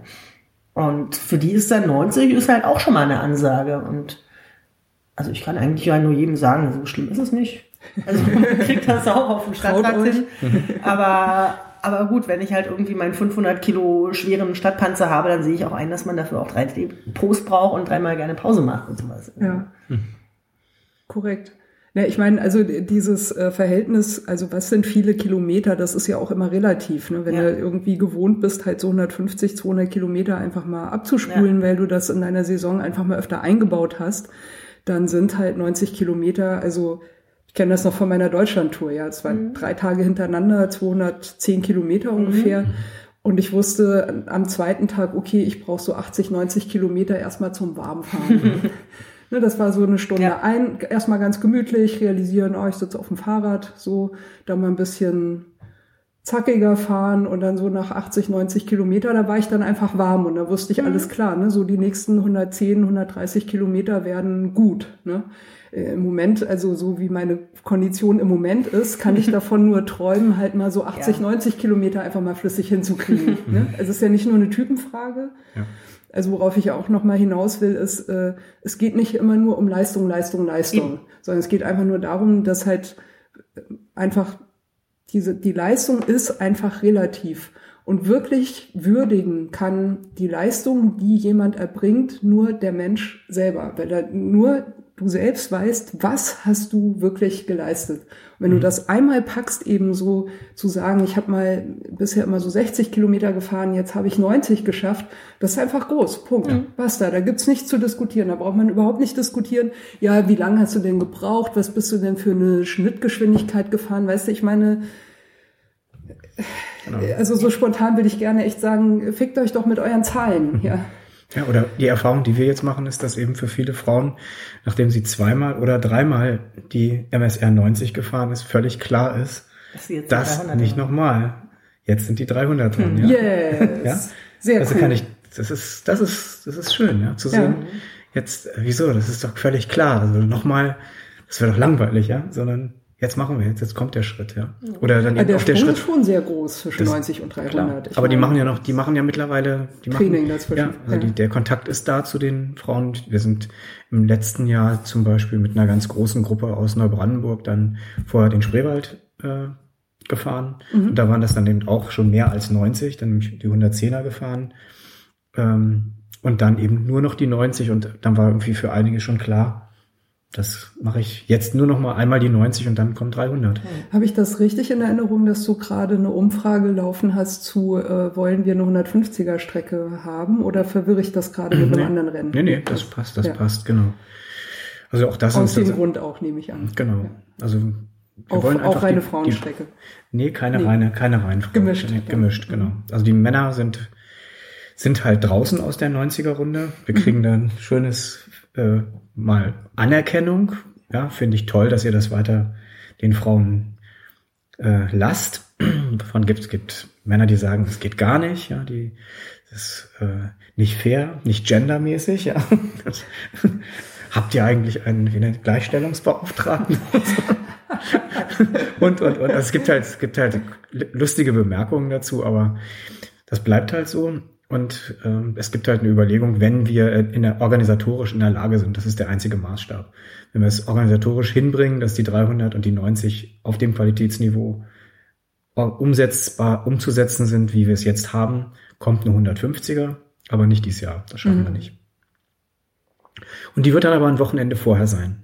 Weil ich so. das, ja, und das, also Ah, hat der, okay. ja, und Ja. auch der Grund, auch dafür gibt's schon einen Grund, nicht weil das die Schweden machen, sondern weil ich glaube, dass es einfach gut ist, so emotional, wenn jemand eben nicht diese, die, die Abkürzung nimmt und ins Ziel kommt. Wir haben da immerhin 2000 Leute oder über 2500 Leute, die halt 300 Kilometer im, in den Beinen haben und total freudestrahlend dann durchs Ziel fahren. Und das ist was anderes, wenn sich das durchmischt. Das ist mein Gefühl. Das finde ich jetzt aber nicht. Ja? Also muss ich jetzt widersprechen. Ja, also ich kenne das ja, ja. nur meinetwegen beim Aber oder so, Mhm, ja. dass halt auch viele Leute dann sagen, also dass sie halt erst am Morgen dann entscheiden, naja, gehe ich jetzt wirklich auf die große Runde oder nehme ich doch die 170er oder Mhm. so. Ähm, und ich meine, das ist ja das Thema, was wir eben hatten. Das schmälert ja jetzt nicht die Leistung. Mhm. Also wenn ich mich an dem Tag jetzt nicht so nach 250 fühle und dann sage Geh mal fahr eben noch Bier die- Nachschub holen, ja? Redet mal bitte Okay, weiter. ja. Bevor ich dann hier groß dran bin mit Reden, muss ich noch Bier trinken. Das ist ja echt.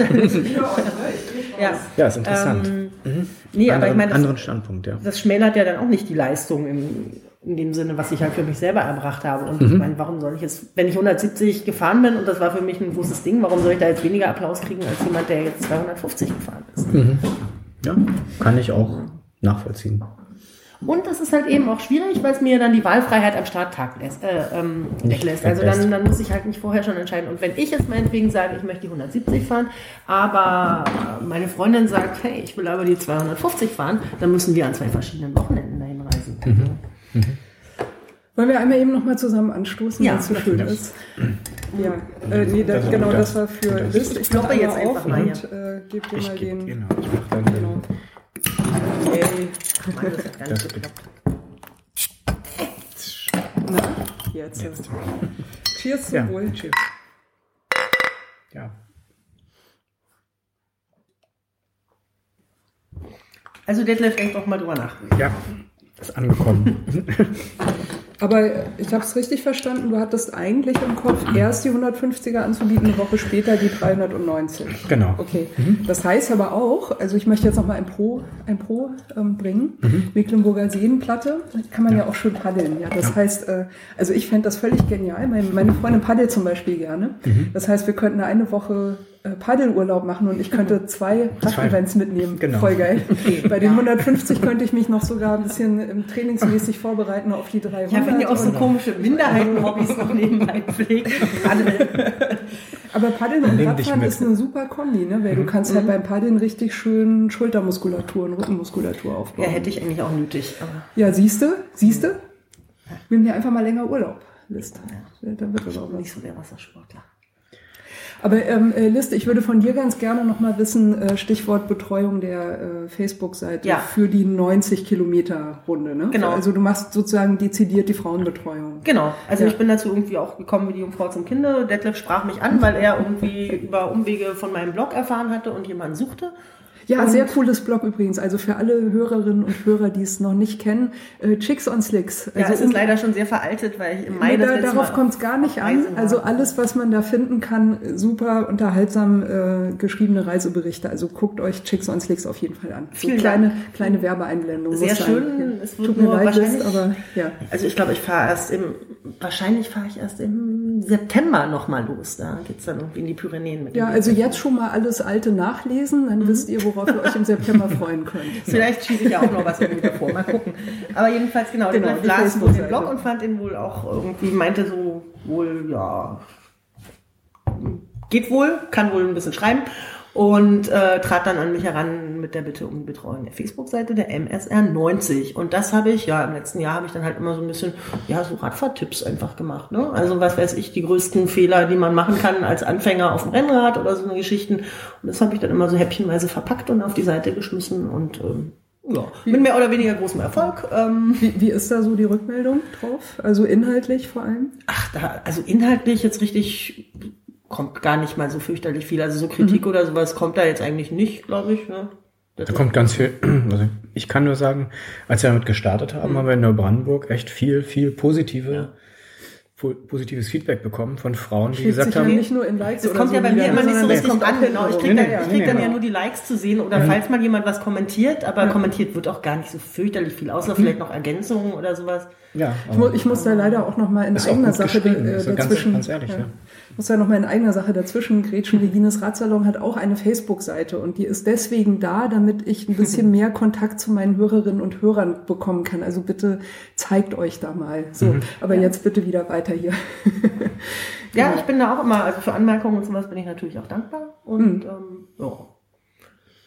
So viel gibt's dazu jetzt eigentlich gar nicht mehr zu sagen. Okay, Müssen wir also das heißt, auf dieser Facebook-Seite kommt es, äh, also sind jetzt mehr äh, quasi Tipps für Frauen, die Noch nicht mal so- eigentlich für Frauen. Also Ja. eigentlich, es wurde zum Teil für- jetzt auch auf der, auf Ja. der, auf der großen MSR-Seite, was heißt auf der großen, also auf der, auf der normalen MSR-Seite geteilt und sowas, weil das ist jetzt nicht besonders frauenspezifisch bis jetzt Mhm. gewesen. Ähm, die ersten Posts schon. hätte, hätte kein Mann schreiben können. okay. Warum nicht? Finde ich interessant. Ja. äh, Was, was trägt man unter? Ach trägt so, man ja, stimmt, So, so. stimmt, Manche stimmt. Sachen kann man als Mann, ist einfach deplatziert. Äh, könnte man, ja. käme aber schräg an. Ja, ja. ist nicht gut. Richtig. Ja, was, was erzählt Ja, dieser okay. Mann uns, was wir unter, unter dem Trikot zu tragen haben? Ja, Ja. genau. Nichts, immer nichts. Ja, natürlich, Genau. natürlich. Und Genau. auch immer nackt schlafen ist.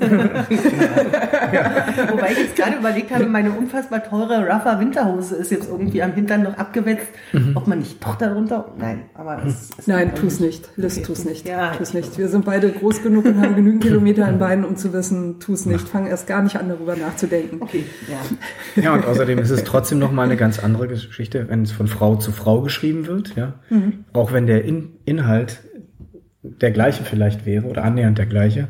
Ich finde es jetzt gut, dass es eben doch zum Beispiel was, was du jetzt zum Schluss geschrieben, das letztes geschrieben hast.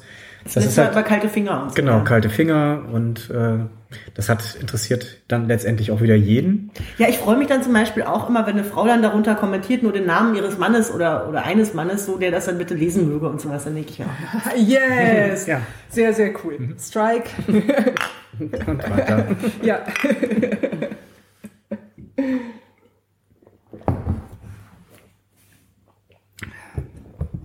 ja gut, ich freue mich über Kommentare grundsätzlich, aber eben, das ist ja, glaube ich, das schwere Los eines jeden Admins, so dass man kann das Feedback ja nicht erzwingen. Also, Nee, das ist, äh, das ist wohl wahr. Und es geht ja oft auch, also natürlich nimmt man ausgerechnet eine Facebook-Seite, weil man da einen relativ leichten kommunikativen Input hat, ebenso einfach mal so einen Menschen, äh, also ein, eine, äh, nicht einen Menschen, sondern eine Facebook äh, ähm, Profilnennung äh, rein, reinzusetzen und man kann damit halt wirklich die, die äh, das, was einen interessiert, relativ leicht auch weiter ja. verbreiten. ja, wir hatten das, glaube ich, auch ursprünglich geplant, dass es alles noch auf der Seite stattfindet, also dass man das auf Facebook nur so anteasert, aber das hat sich dann letztlich, glaube ich, als zu schwierig erwiesen. Und ich kenne das ja von mir selber.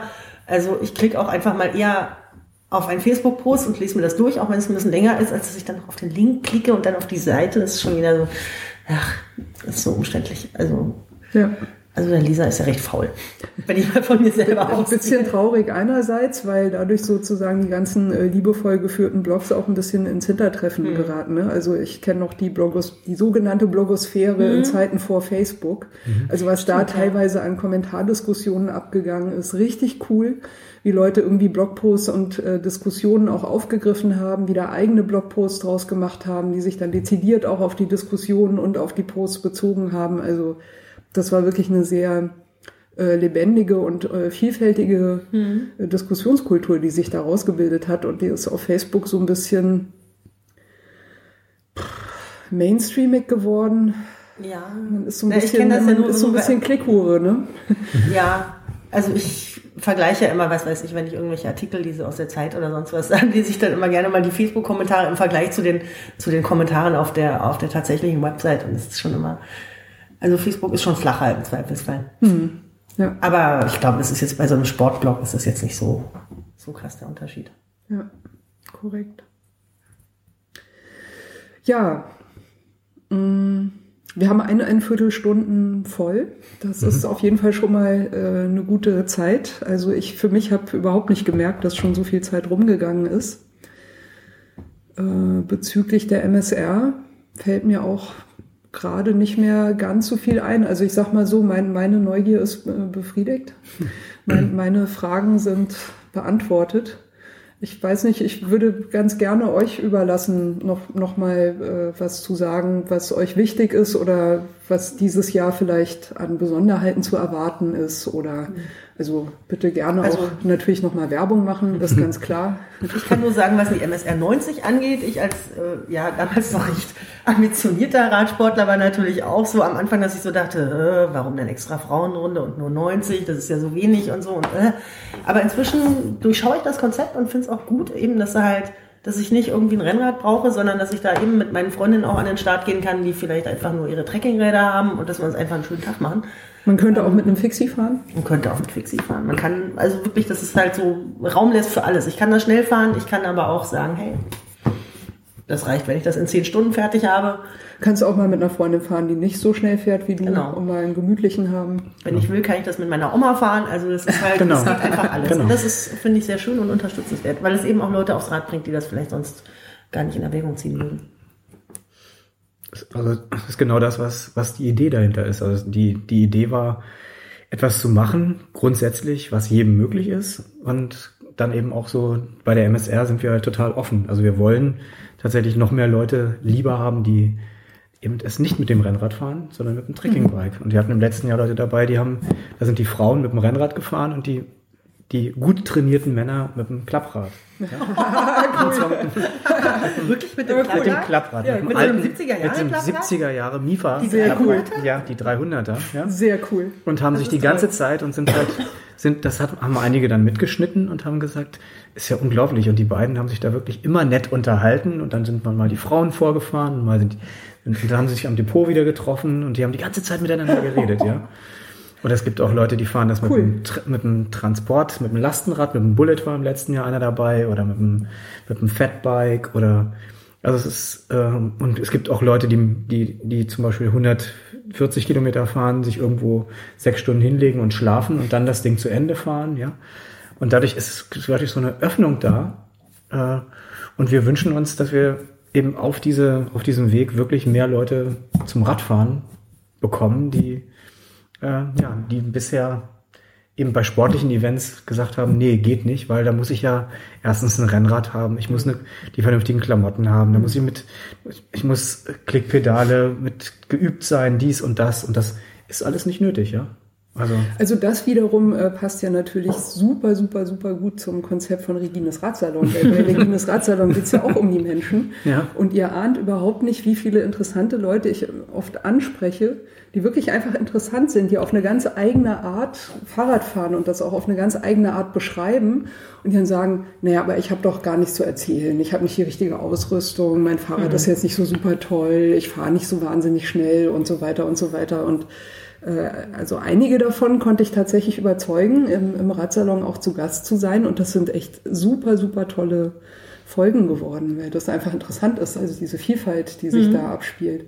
Was mir jetzt gerade natürlich noch eingefallen ist, äh, also mit dem äh, Konzept, Detlef, wie du es gerade noch gesagt hast, auch Stichwort Übernachten und so weiter, äh, damit ist es natürlich auch eine super Gelegenheit für Leute, die schon immer mal 300 Kilometer fahren wollten, aber nie wussten, schaffe ich das eigentlich? Genau. Weil du kannst halt zwischendurch dann noch einfach sagen, okay, also jetzt brauche ich halt Übernachtungspause. Wie, wie ist das mit den Übernachtungen? Die kannst du an den, an den Depots machen oder musst du dir dann selber Also, also da muss man sich, da muss man, da muss man sich ja. dann, also manche haben halt ihren Übernachtungsort dann schon danach ausgewählt. Die fahren dann eben die, okay. die fahren dann zum Start ja. und wissen dann, ich teile mir das so ein.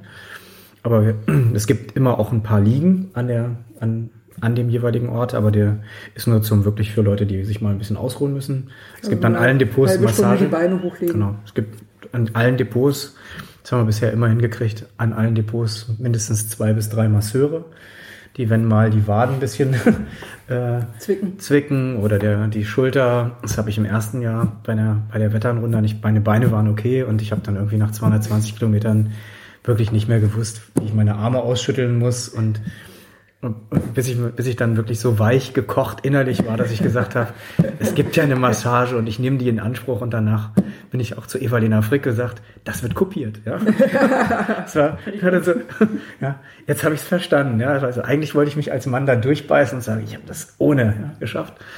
Ich, ich, ich habe es dann zum Glück in Anspruch genommen und habe dann wirklich das Wertschätzen gelernt. Ja, und diesen ganzen, das ist auch so ein wieder du hast eben gesagt Werbung, aber das ist eine Philosophie, die dahinter steht, ist, wir wollen versuchen, also alles zu tun, was den Leuten, die daran teilnehmen, es ermöglicht, das Ding zu Ende zu fahren, ja.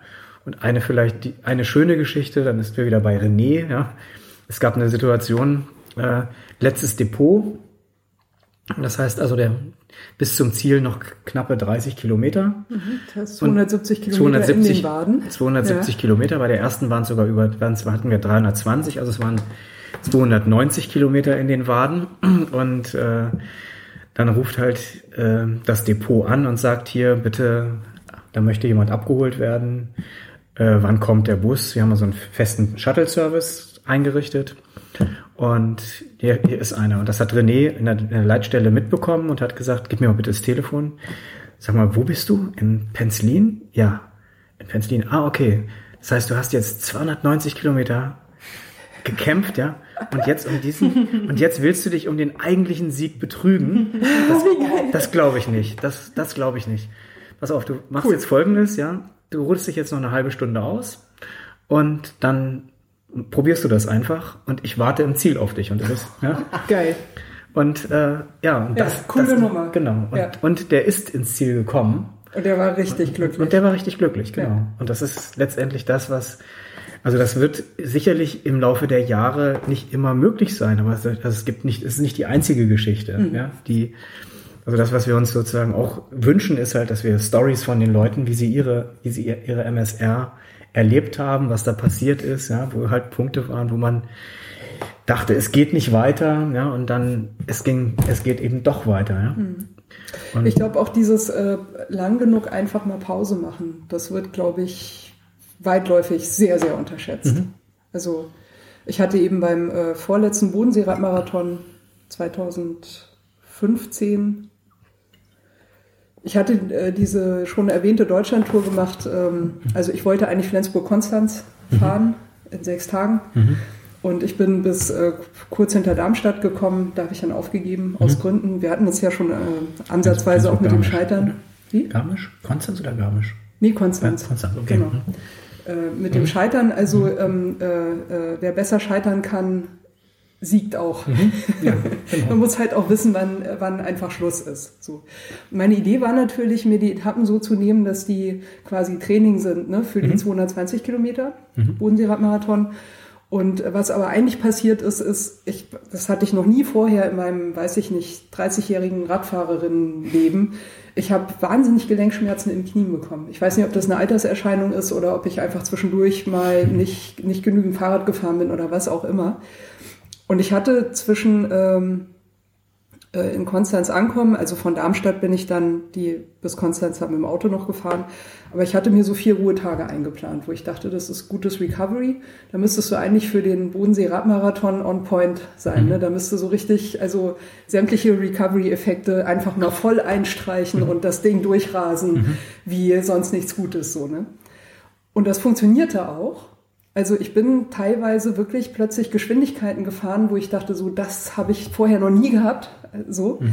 Aber die Gelenkschmerzen, die haben halt zugenommen. Und um nochmal auf diesen Punkt mit den Pausen zurückzukommen.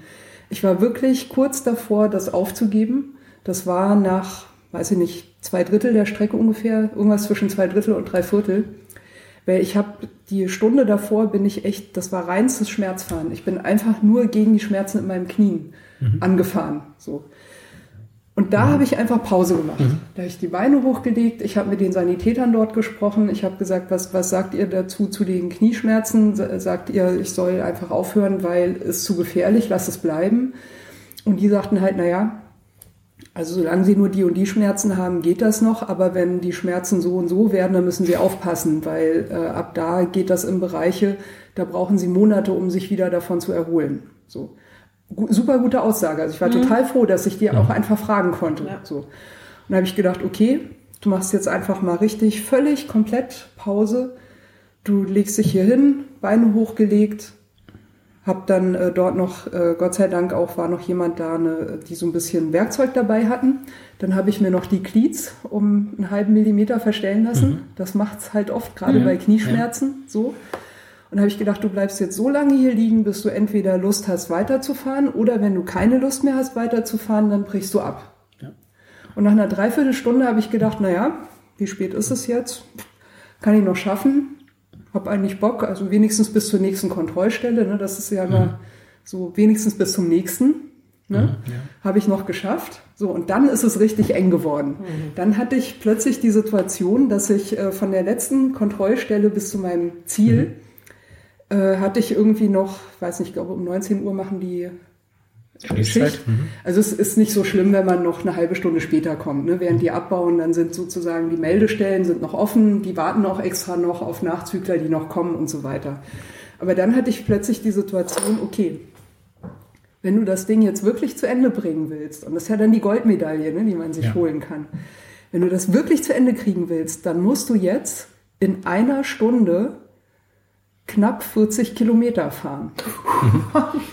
ja. ja. also mit 180 Kilometer in den Knochen, mhm. mit den ganzen Schmerzen und ja. so weiter, die halt, also die sind geringfügig ja. besser geworden, ne, durch eben durch die, Pause durch die Pause und durch das Verstellen von den Glieds. Das hat auf jeden Fall geholfen. Also ganz heißer Tipp, wenn ihr irgendwie Gelenkschmerzen habt, die Glieds einfach mal ganz minimal nur, ne? wirklich nicht viel, ganz minimal verstellen. Hilft total super. So, und dann fuhr ich und dachte, okay, du musst einfach mal richtig voll Gas geben. Ja? ja. Und dann bin ich das gefahren und dann waren so die letzten 15 Minuten. Und ich dachte, du schaffst es nicht, du schaffst es nicht. Und ich dachte, naja, komm, diese Scheißmedaille ist doch egal. Hauptsache dein Garmin hat das aufgezeichnet. Hauptsache es steht auf Strava, der Rest zählt einfach nicht. Ja? Und dann kam so ein Schweizer an mir vorbeigefahren und sagt, fährst du auch noch Tegerwilen? Und ich so, ja, ich hoffe, ich schaff's noch. Sagt er, komm, hängst du dich bei mir dran, das geht schon. genau. Und das hat's gemacht ja. im Endeffekt. Und das sind natürlich Sachen, also das sind die Stories, die genau. bei solchen Rennen entstehen. Ne? Du weißt einfach nicht, ob du schaffst, du versuchst gut mit dir umzugehen, versuchst irgendwie hinzukriegen, in, relativ zu deinem eigenen Maß. Ja? Da gibt es überhaupt niemanden, der das, der das beurteilen kann. Ja? Genau. Das ist ein Erlebnis, ich kann das so erzählen, ja? ja? und Leute, die auch Rad fahren, die wissen, wovon ich rede. Das ja? Macht, genau. Aber dieses, das, was ich da eigentlich geleistet habe, das, das weiß eigentlich nur ich. Genau. Ja, das, das, weiß genau, niemand anderes. Genau. Das, ist, das ist auch ehrlich gesagt das, was mich persönlich interessiert, die persönliche Geschichte mit MSR oder mit irgendeinem anderen Event. Also das ist, das macht es interessant, das macht es lebendig.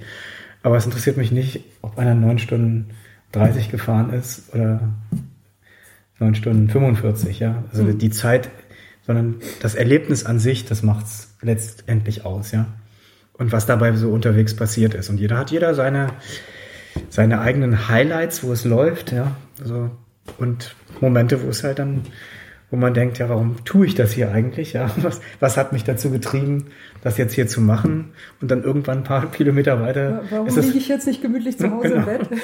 Klar, Als das gehört da. Scheiße ist, ja. genau. Ja, oder auch die Geschichte, darf ich auch erzählen, von Konstanze, die im letzten Jahr mit uns gemeinsam, ich bin ein Jahr die 300 mit ihr zusammengefahren, ganz vom Start bis zum Ziel.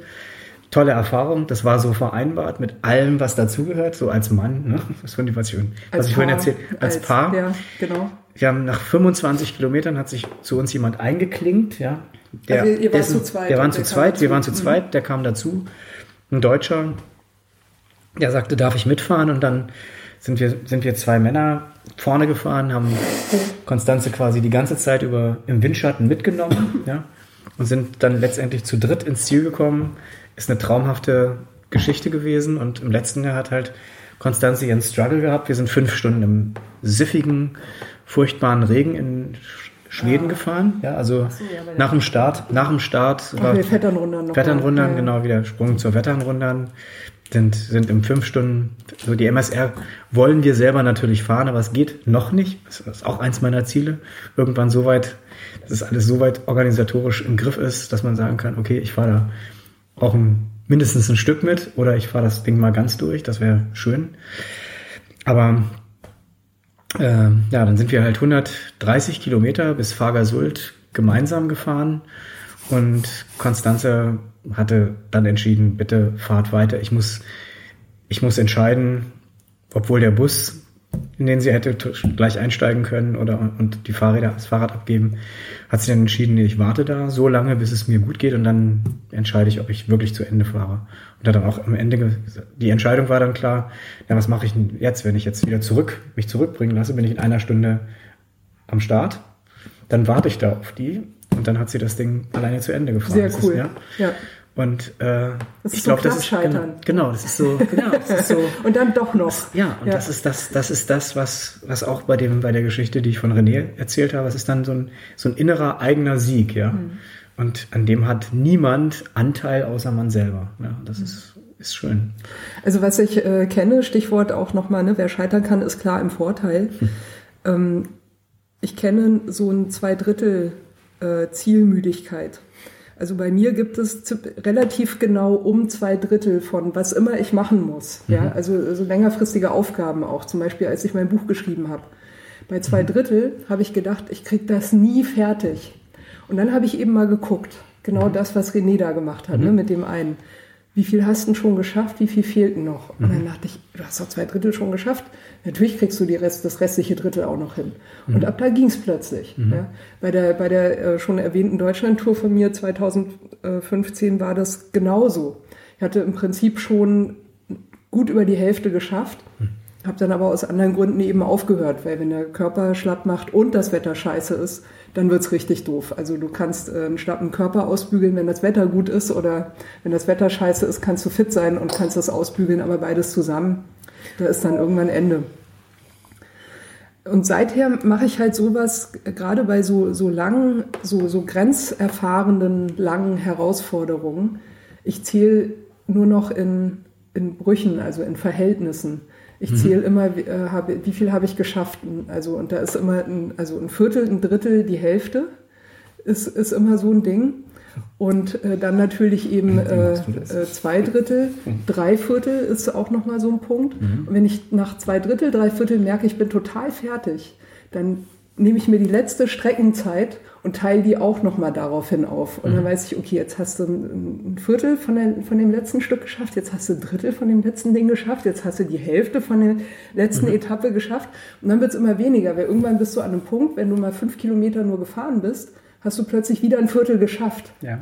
Und das ist so motivierend, dass du da einfach, also du hangelst dich einfach an diesen Relativitäten irgendwie durch. Also für mich funktioniert das super gut, da ist natürlich auch jeder anders. Aber Also ich gucke einfach irgendwann nicht mehr auf den Tacho. das ist natürlich auch Ich mache clever. mein Garmin irgendwo auf so eine andere Seite, wo ich nicht sehe, wie viel Reststrecke es ist und man kann damit auch böse auf die Schnauze fliegen. Also irgendwie, ich hatte es schon öfter mal oder gelegentlich, dass man denkt so, oh ja, ich bin ja gleich da, jetzt kann ich ja die ganze Zeit vorne hier rumpreschen, so schön. Was ich aber nicht weiß, ist, dass es irgendwie noch 40 Kilometer sind oder 30 oder so, aber ähm, ja, also ich will das immer gar nicht so genau wissen. Du bist einfach zu leidenschaftlich, List. Nee, ich bin überhaupt nicht leidenschaftlich. Ich habe nur keinen Bock, wenn ich dann sehe, so, hey, ich bin jetzt schon auf dem Zahnfleisch und es sind noch 30 Kilometer, dann würde ich die ganze Zeit denken, boah, 30 Kilometer, was für ein Scheiß. Und so, solange ich es nicht weiß und jedes Mal denke, hinter der nächsten Ecke könnte schon das Ziel sein. Ich fahre jetzt einfach schneller und dann bin ich ganz schnell da. Ja, wenn das so einfach wäre. Aber Das, das ich- finde ich übrigens sehr, sehr fies am Rollentraining. Das hilft dir gar nicht, wenn du schneller fährst. Du musst einfach nur deine Zeit abwarten. Das ist so gemein. Das haben wir, was haben, haben wir zum Beispiel bei der, bei der ersten MSR hatten wir diese Schilder nicht. Noch, noch 200 Kilometer bis Neubrandenburg. Noch Sowas will ich immer gar nicht wissen. Noch so und so. Und ich war meine erste, auch wiederum erste Wetternrundern war, ich hatte irgendwie das Gefühl, diese 10 Kilometer, die bescheißen, das ist, das ist nicht in Ordnung. Das sind keine 10, das, Mhm. muss, also, das müssen äh, mehr sein, ja. Und, aber ich habe eine ähnliche Strategie für mich. Ich fahre, wenn ich zum Beispiel 300 da fahre, so die ersten 70 Kilometer, die zählen schon mal gar nicht. Das ist nur Warmfahren, Warmfahren, so ähnlich, genau. nur Warmfahren. Ja. Und dann kommt irgendwann unten am Wetternsee äh, Jönköping. Da halte ich dann meistens an. Dann gibt es ein bisschen was zu essen. Dann ist aber so, okay, jetzt fängt's an. Ja? Dann sind aber schon über 100, also sind im Prinzip über 100 Kilometer sind rum. Also ein Drittel. Ja, das erste Drittel ist weg und das ist auch dann Reset null und dann geht's weiter. Dann ist irgendwann kommt ähm, äh, Hög, also oh nee, Jo, Jo heißt der Ort und da ist dann für mich der nächste Stopp, aber dann bin ich schon über die Hälfte drüber weg. Und wenn ich die Hälfte absolviert, über die Hälfte habe, dann ist eigentlich auch schade, ja, so der Moment, hm, was schon Ja, noch. weniger, weniger als Noch, das. ne? Und dann gibt's den nächsten, den letzten, der letzte Cut ist dann, okay, äh, 70, ja, ist eigentlich eine schöne Trainingsrunde. Äh, na gut, dann fahren wir jetzt noch eine Trainingsrunde, ja. Ja. Hause, Dann, dann ist gut, ja. Und so hat jeder so eine Strategie. Deswegen, äh, ja, deine, Meine he- äh, heißt deine Ignoranz. Strate- Deine Ignoranz, okay. Das war die Frage eben. Hm. Ja, ähm, ich würde sagen, wir kommen äh, zum Ende dieser Folge 34 von Regines Radsalon. Ähm, traditionell kommen ja ganz am Ende die Grüße. Äh, ihr dürft euch schon mal überlegen, wen ihr gerne grüßen wollt. Ich mache den Anfang, beziehungsweise äh, Detlef äh, würde dich da auch gerne nochmal mit einbeziehen. Ähm, die schon erwähnten Velonistas. Ähm, wenn ich das richtig verstanden habe, waren die Streckenguide oder Security-Sicherheitsguide für die MSR 90 letztes Jahr. Du schüttelst den Kopf, Detlef, Nee. also klär uns mal Nee, nee. auf. Da, äh, Nee, also die, äh, die Verbindung zu den Velonistas ist äh, schon lange da. Also, weil wir einfach gemerkt haben, das ist eine, eine Kraft in Berlin, die sich einfach für den Frauenradsport sehr engagieren. Und ja, und so, ist der Kontakt halt zu Conny zustande gekommen. Und im letzten Jahr gab es dann halt die, die Frage, wir sammeln ja immer Geld, auch für einen vernünftigen Zweck. Und haben dann die Velonistas gefragt, ob sie eine Idee haben. Und da wird halt äh, Geld für eine Charity gesammelt. Und das haben wir dann mit den Velonistas zusammen gemacht. Das heißt, jede von der MSR 90 gehen immer zwei Euro an, für einen guten Zweck weg. Und im letzten Jahr haben wir diese zwei Euro, das heißt über 1200 Euro, dann den Velonistas übergeben können äh, für etwas, was den Velonistas am Herzen liegt. Ja? das so. war, glaube ich, die äh, Pink Ribbon ne, Spende, wenn ich mich recht entsinne. Ja, ja, genau. genau. Aber ähm, Und Nochmal, wie, wie setzt sich das zusammen? Also der Deal war, die fahren mit und jede, die auch die Frauenrunde fährt, dafür spendet ihr oder wie? Nee, für äh, alle, also für alle Frauen. Also die Ja. Mach, engagieren sich auch mit für die Frauenrunde, dass, Mhm. es, dass wir sozusagen wachsen können, dass wir als Veranstaltung wahrgenommen werden äh, in unterschiedlichen Frauenradsportkreisen, ob das jetzt Mountainbikerinnen sind oder Stadtradler oder was auch immer. Das ist sozusagen auch das Ziel, glaube ich, der, der Velonistas, äh, einfach mehr Frauen aufs Rennrad oder zum, zum Frauenradsport zu bringen. Interpretiere ich jetzt mal so. Ja, also ich glaube, ich würde das auch so sehen, ja. Genau. Das wollen wir unterstützen. Das wollen wir unterstützen, eben äh, bundesweit. Deswegen arbeiten wir auch zum Beispiel mit Active Women äh, zusammen, also einer, einer Frauenzeitung, die sich, die wo halt Sportlerinnen, ähm, ja, also Frauen, die, die sich aktiv irgendwo bewegen wollen, laufen, Radfahren, klettern, wandern, was auch immer. Und unser Herz schlägt halt für den Radsport und deswegen haben wir gesagt, Velonistas ist, ist auf jeden Fall einer der Partner, die, mit denen wir zusammenarbeiten. Und das ist eigentlich eine ganz einfache und lockere Zusammenarbeit. Ja. Wird es das dieses Jahr wieder geben, auch Ja. mit den Velonistas? Oder? Ja, ja, ja, auf jeden okay. Fall. Also hat sich Aber im letzten Jahr haben sich, im letzten Jahr haben sich auch die, es gibt ja noch die, wie heißen die, die Mountainbikerin, wo Katja Richards, Ach ja, ähm, äh, äh, Velox, Velox, Velox, Velox. Nee, Velox ist ja der Verein von, Ja. äh, von den Velonistas. Ähm, Aber heißen die einfach irgendwas mit Berlin auf jeden Fall? Bikebird? ja, mir fällt es gerade auch nicht ein. Also Entschuldigung an Katja Ja. Richards. Ja. Aber die machen auf jeden Fall Ja. auch eine sehr schöne Website. Ich war da noch Genau. nicht. Genau und, Genau. und auch viele gute Aktivitäten immer. Mhm. Ja. Genau. Die, die sind dieses Jahr dabei. Ja, und ich denke, wir, wir sind alle an der gleichen Stelle, haben, haben sozusagen die gleiche Philosophie und das, Hauptsache, was wir, macht Spaß. genau, und das, was wir, das, was wir dazu tun können, ist, dass wir halt jetzt eine Plattform haben, äh, wo halt auch Liz eine Rolle spielt, dass sie eben Tipps für Frauen oder dann eben auch für Frauen und Männer Allgemein. aus ihrem, aus ihrem Genau. Erfahrungsschatz halt preisgibt, den wir kommunizieren und das äh, und der Wunsch ist halt, dass wir weiter wachsen und noch, noch, noch viel, viel mehr Frauen, dass man Offroad-Girls, oder? Entschuldigung. Genau. Ja, Also, ja. hm, Genau. Cool. Genau. Genau. Okay, also wir kommen zurück zu den Grüßen. Äh, Ich grüße auf jeden Fall natürlich die äh, Velonistas und äh, Conny. Ich hoffe, dass wir auch bald mal wieder einen Radsalon zusammen aufnehmen. Eine Herzensangelegenheit ist mir natürlich auch noch die Bike-Gs äh, zu grüßen, äh, aus gegebenem Anlass. Die Bike-Gs waren auch zu Gast, ist noch gar nicht so lange her in Regines Radsalon. Und die haben, glaube ich, jetzt gerade gestern den äh, Hatun Syrütü-Preis äh, gewonnen für ihre äh, Initiative. Also ganz großartig, hochverdient, äh, wie ich finde. Also ganz dicken Glückwunsch an die Bike-Gs und wenn ihr mal Lust habt, da ein bisschen mitzuhelfen, einfach mal vorbeizugucken, schaut mal auf der Facebook-Seite vorbei, da sind immer die äh, Termine für die nächsten äh, Trainings, die die äh, anbieten. Jede helfende Hand ist willkommen. Äh, wenn man auch nur einfach mal da ist und einfach mal freundlich allen winkt, die da gerade Fahrradfahren lernen oder äh, jetzt ist ja auch noch ein bisschen kälter, vielleicht mal mit einer äh, heißen Kanne Tee oder Kaffee vorbeikommt oder mit einem Kuchen. Das ist alles immer gerne gesehen. Also ganz hervorragende Initiative, wie ich finde. Also herzliche Grüße an die Bike-Gs. Und ich glaube, damit sind meine Grüße soweit durch. Ich würde an dich, euch übergeben, Ich habe gar keine möchte. großartigen Grüße. Ich grüße alle, die mich kennen. und ist- vielleicht äh, Julia und den Großmeister, wenn sie zuhören. Ja, grüßen ist auch kein Zwang, also man kann einfach sagen, nö. Ja, also ich möchte schon, sagen wir mal, denen, die da wirklich an der Seite äh, der Mecklenburger Seenrunde stehen, danken. Insbesondere denen, die nicht hier sein dürfen, denn hinter mir stehen, das ist manchmal so, ein- so ein Bild, das ich habe, 600 bis 800 Leute, die an den zwei Tagen die Mecklenburger Seenrunde machen. Also wir machen sozusagen das, die ganze Vorbereitung, aber die letztendliche Umsetzung, das machen die Leute, die an den Depots stehen, die Leute, die in den Autos sitzen, die den Bus fahren, die Sicherheitsdienst sind, also Rettungsdienst und, und, und.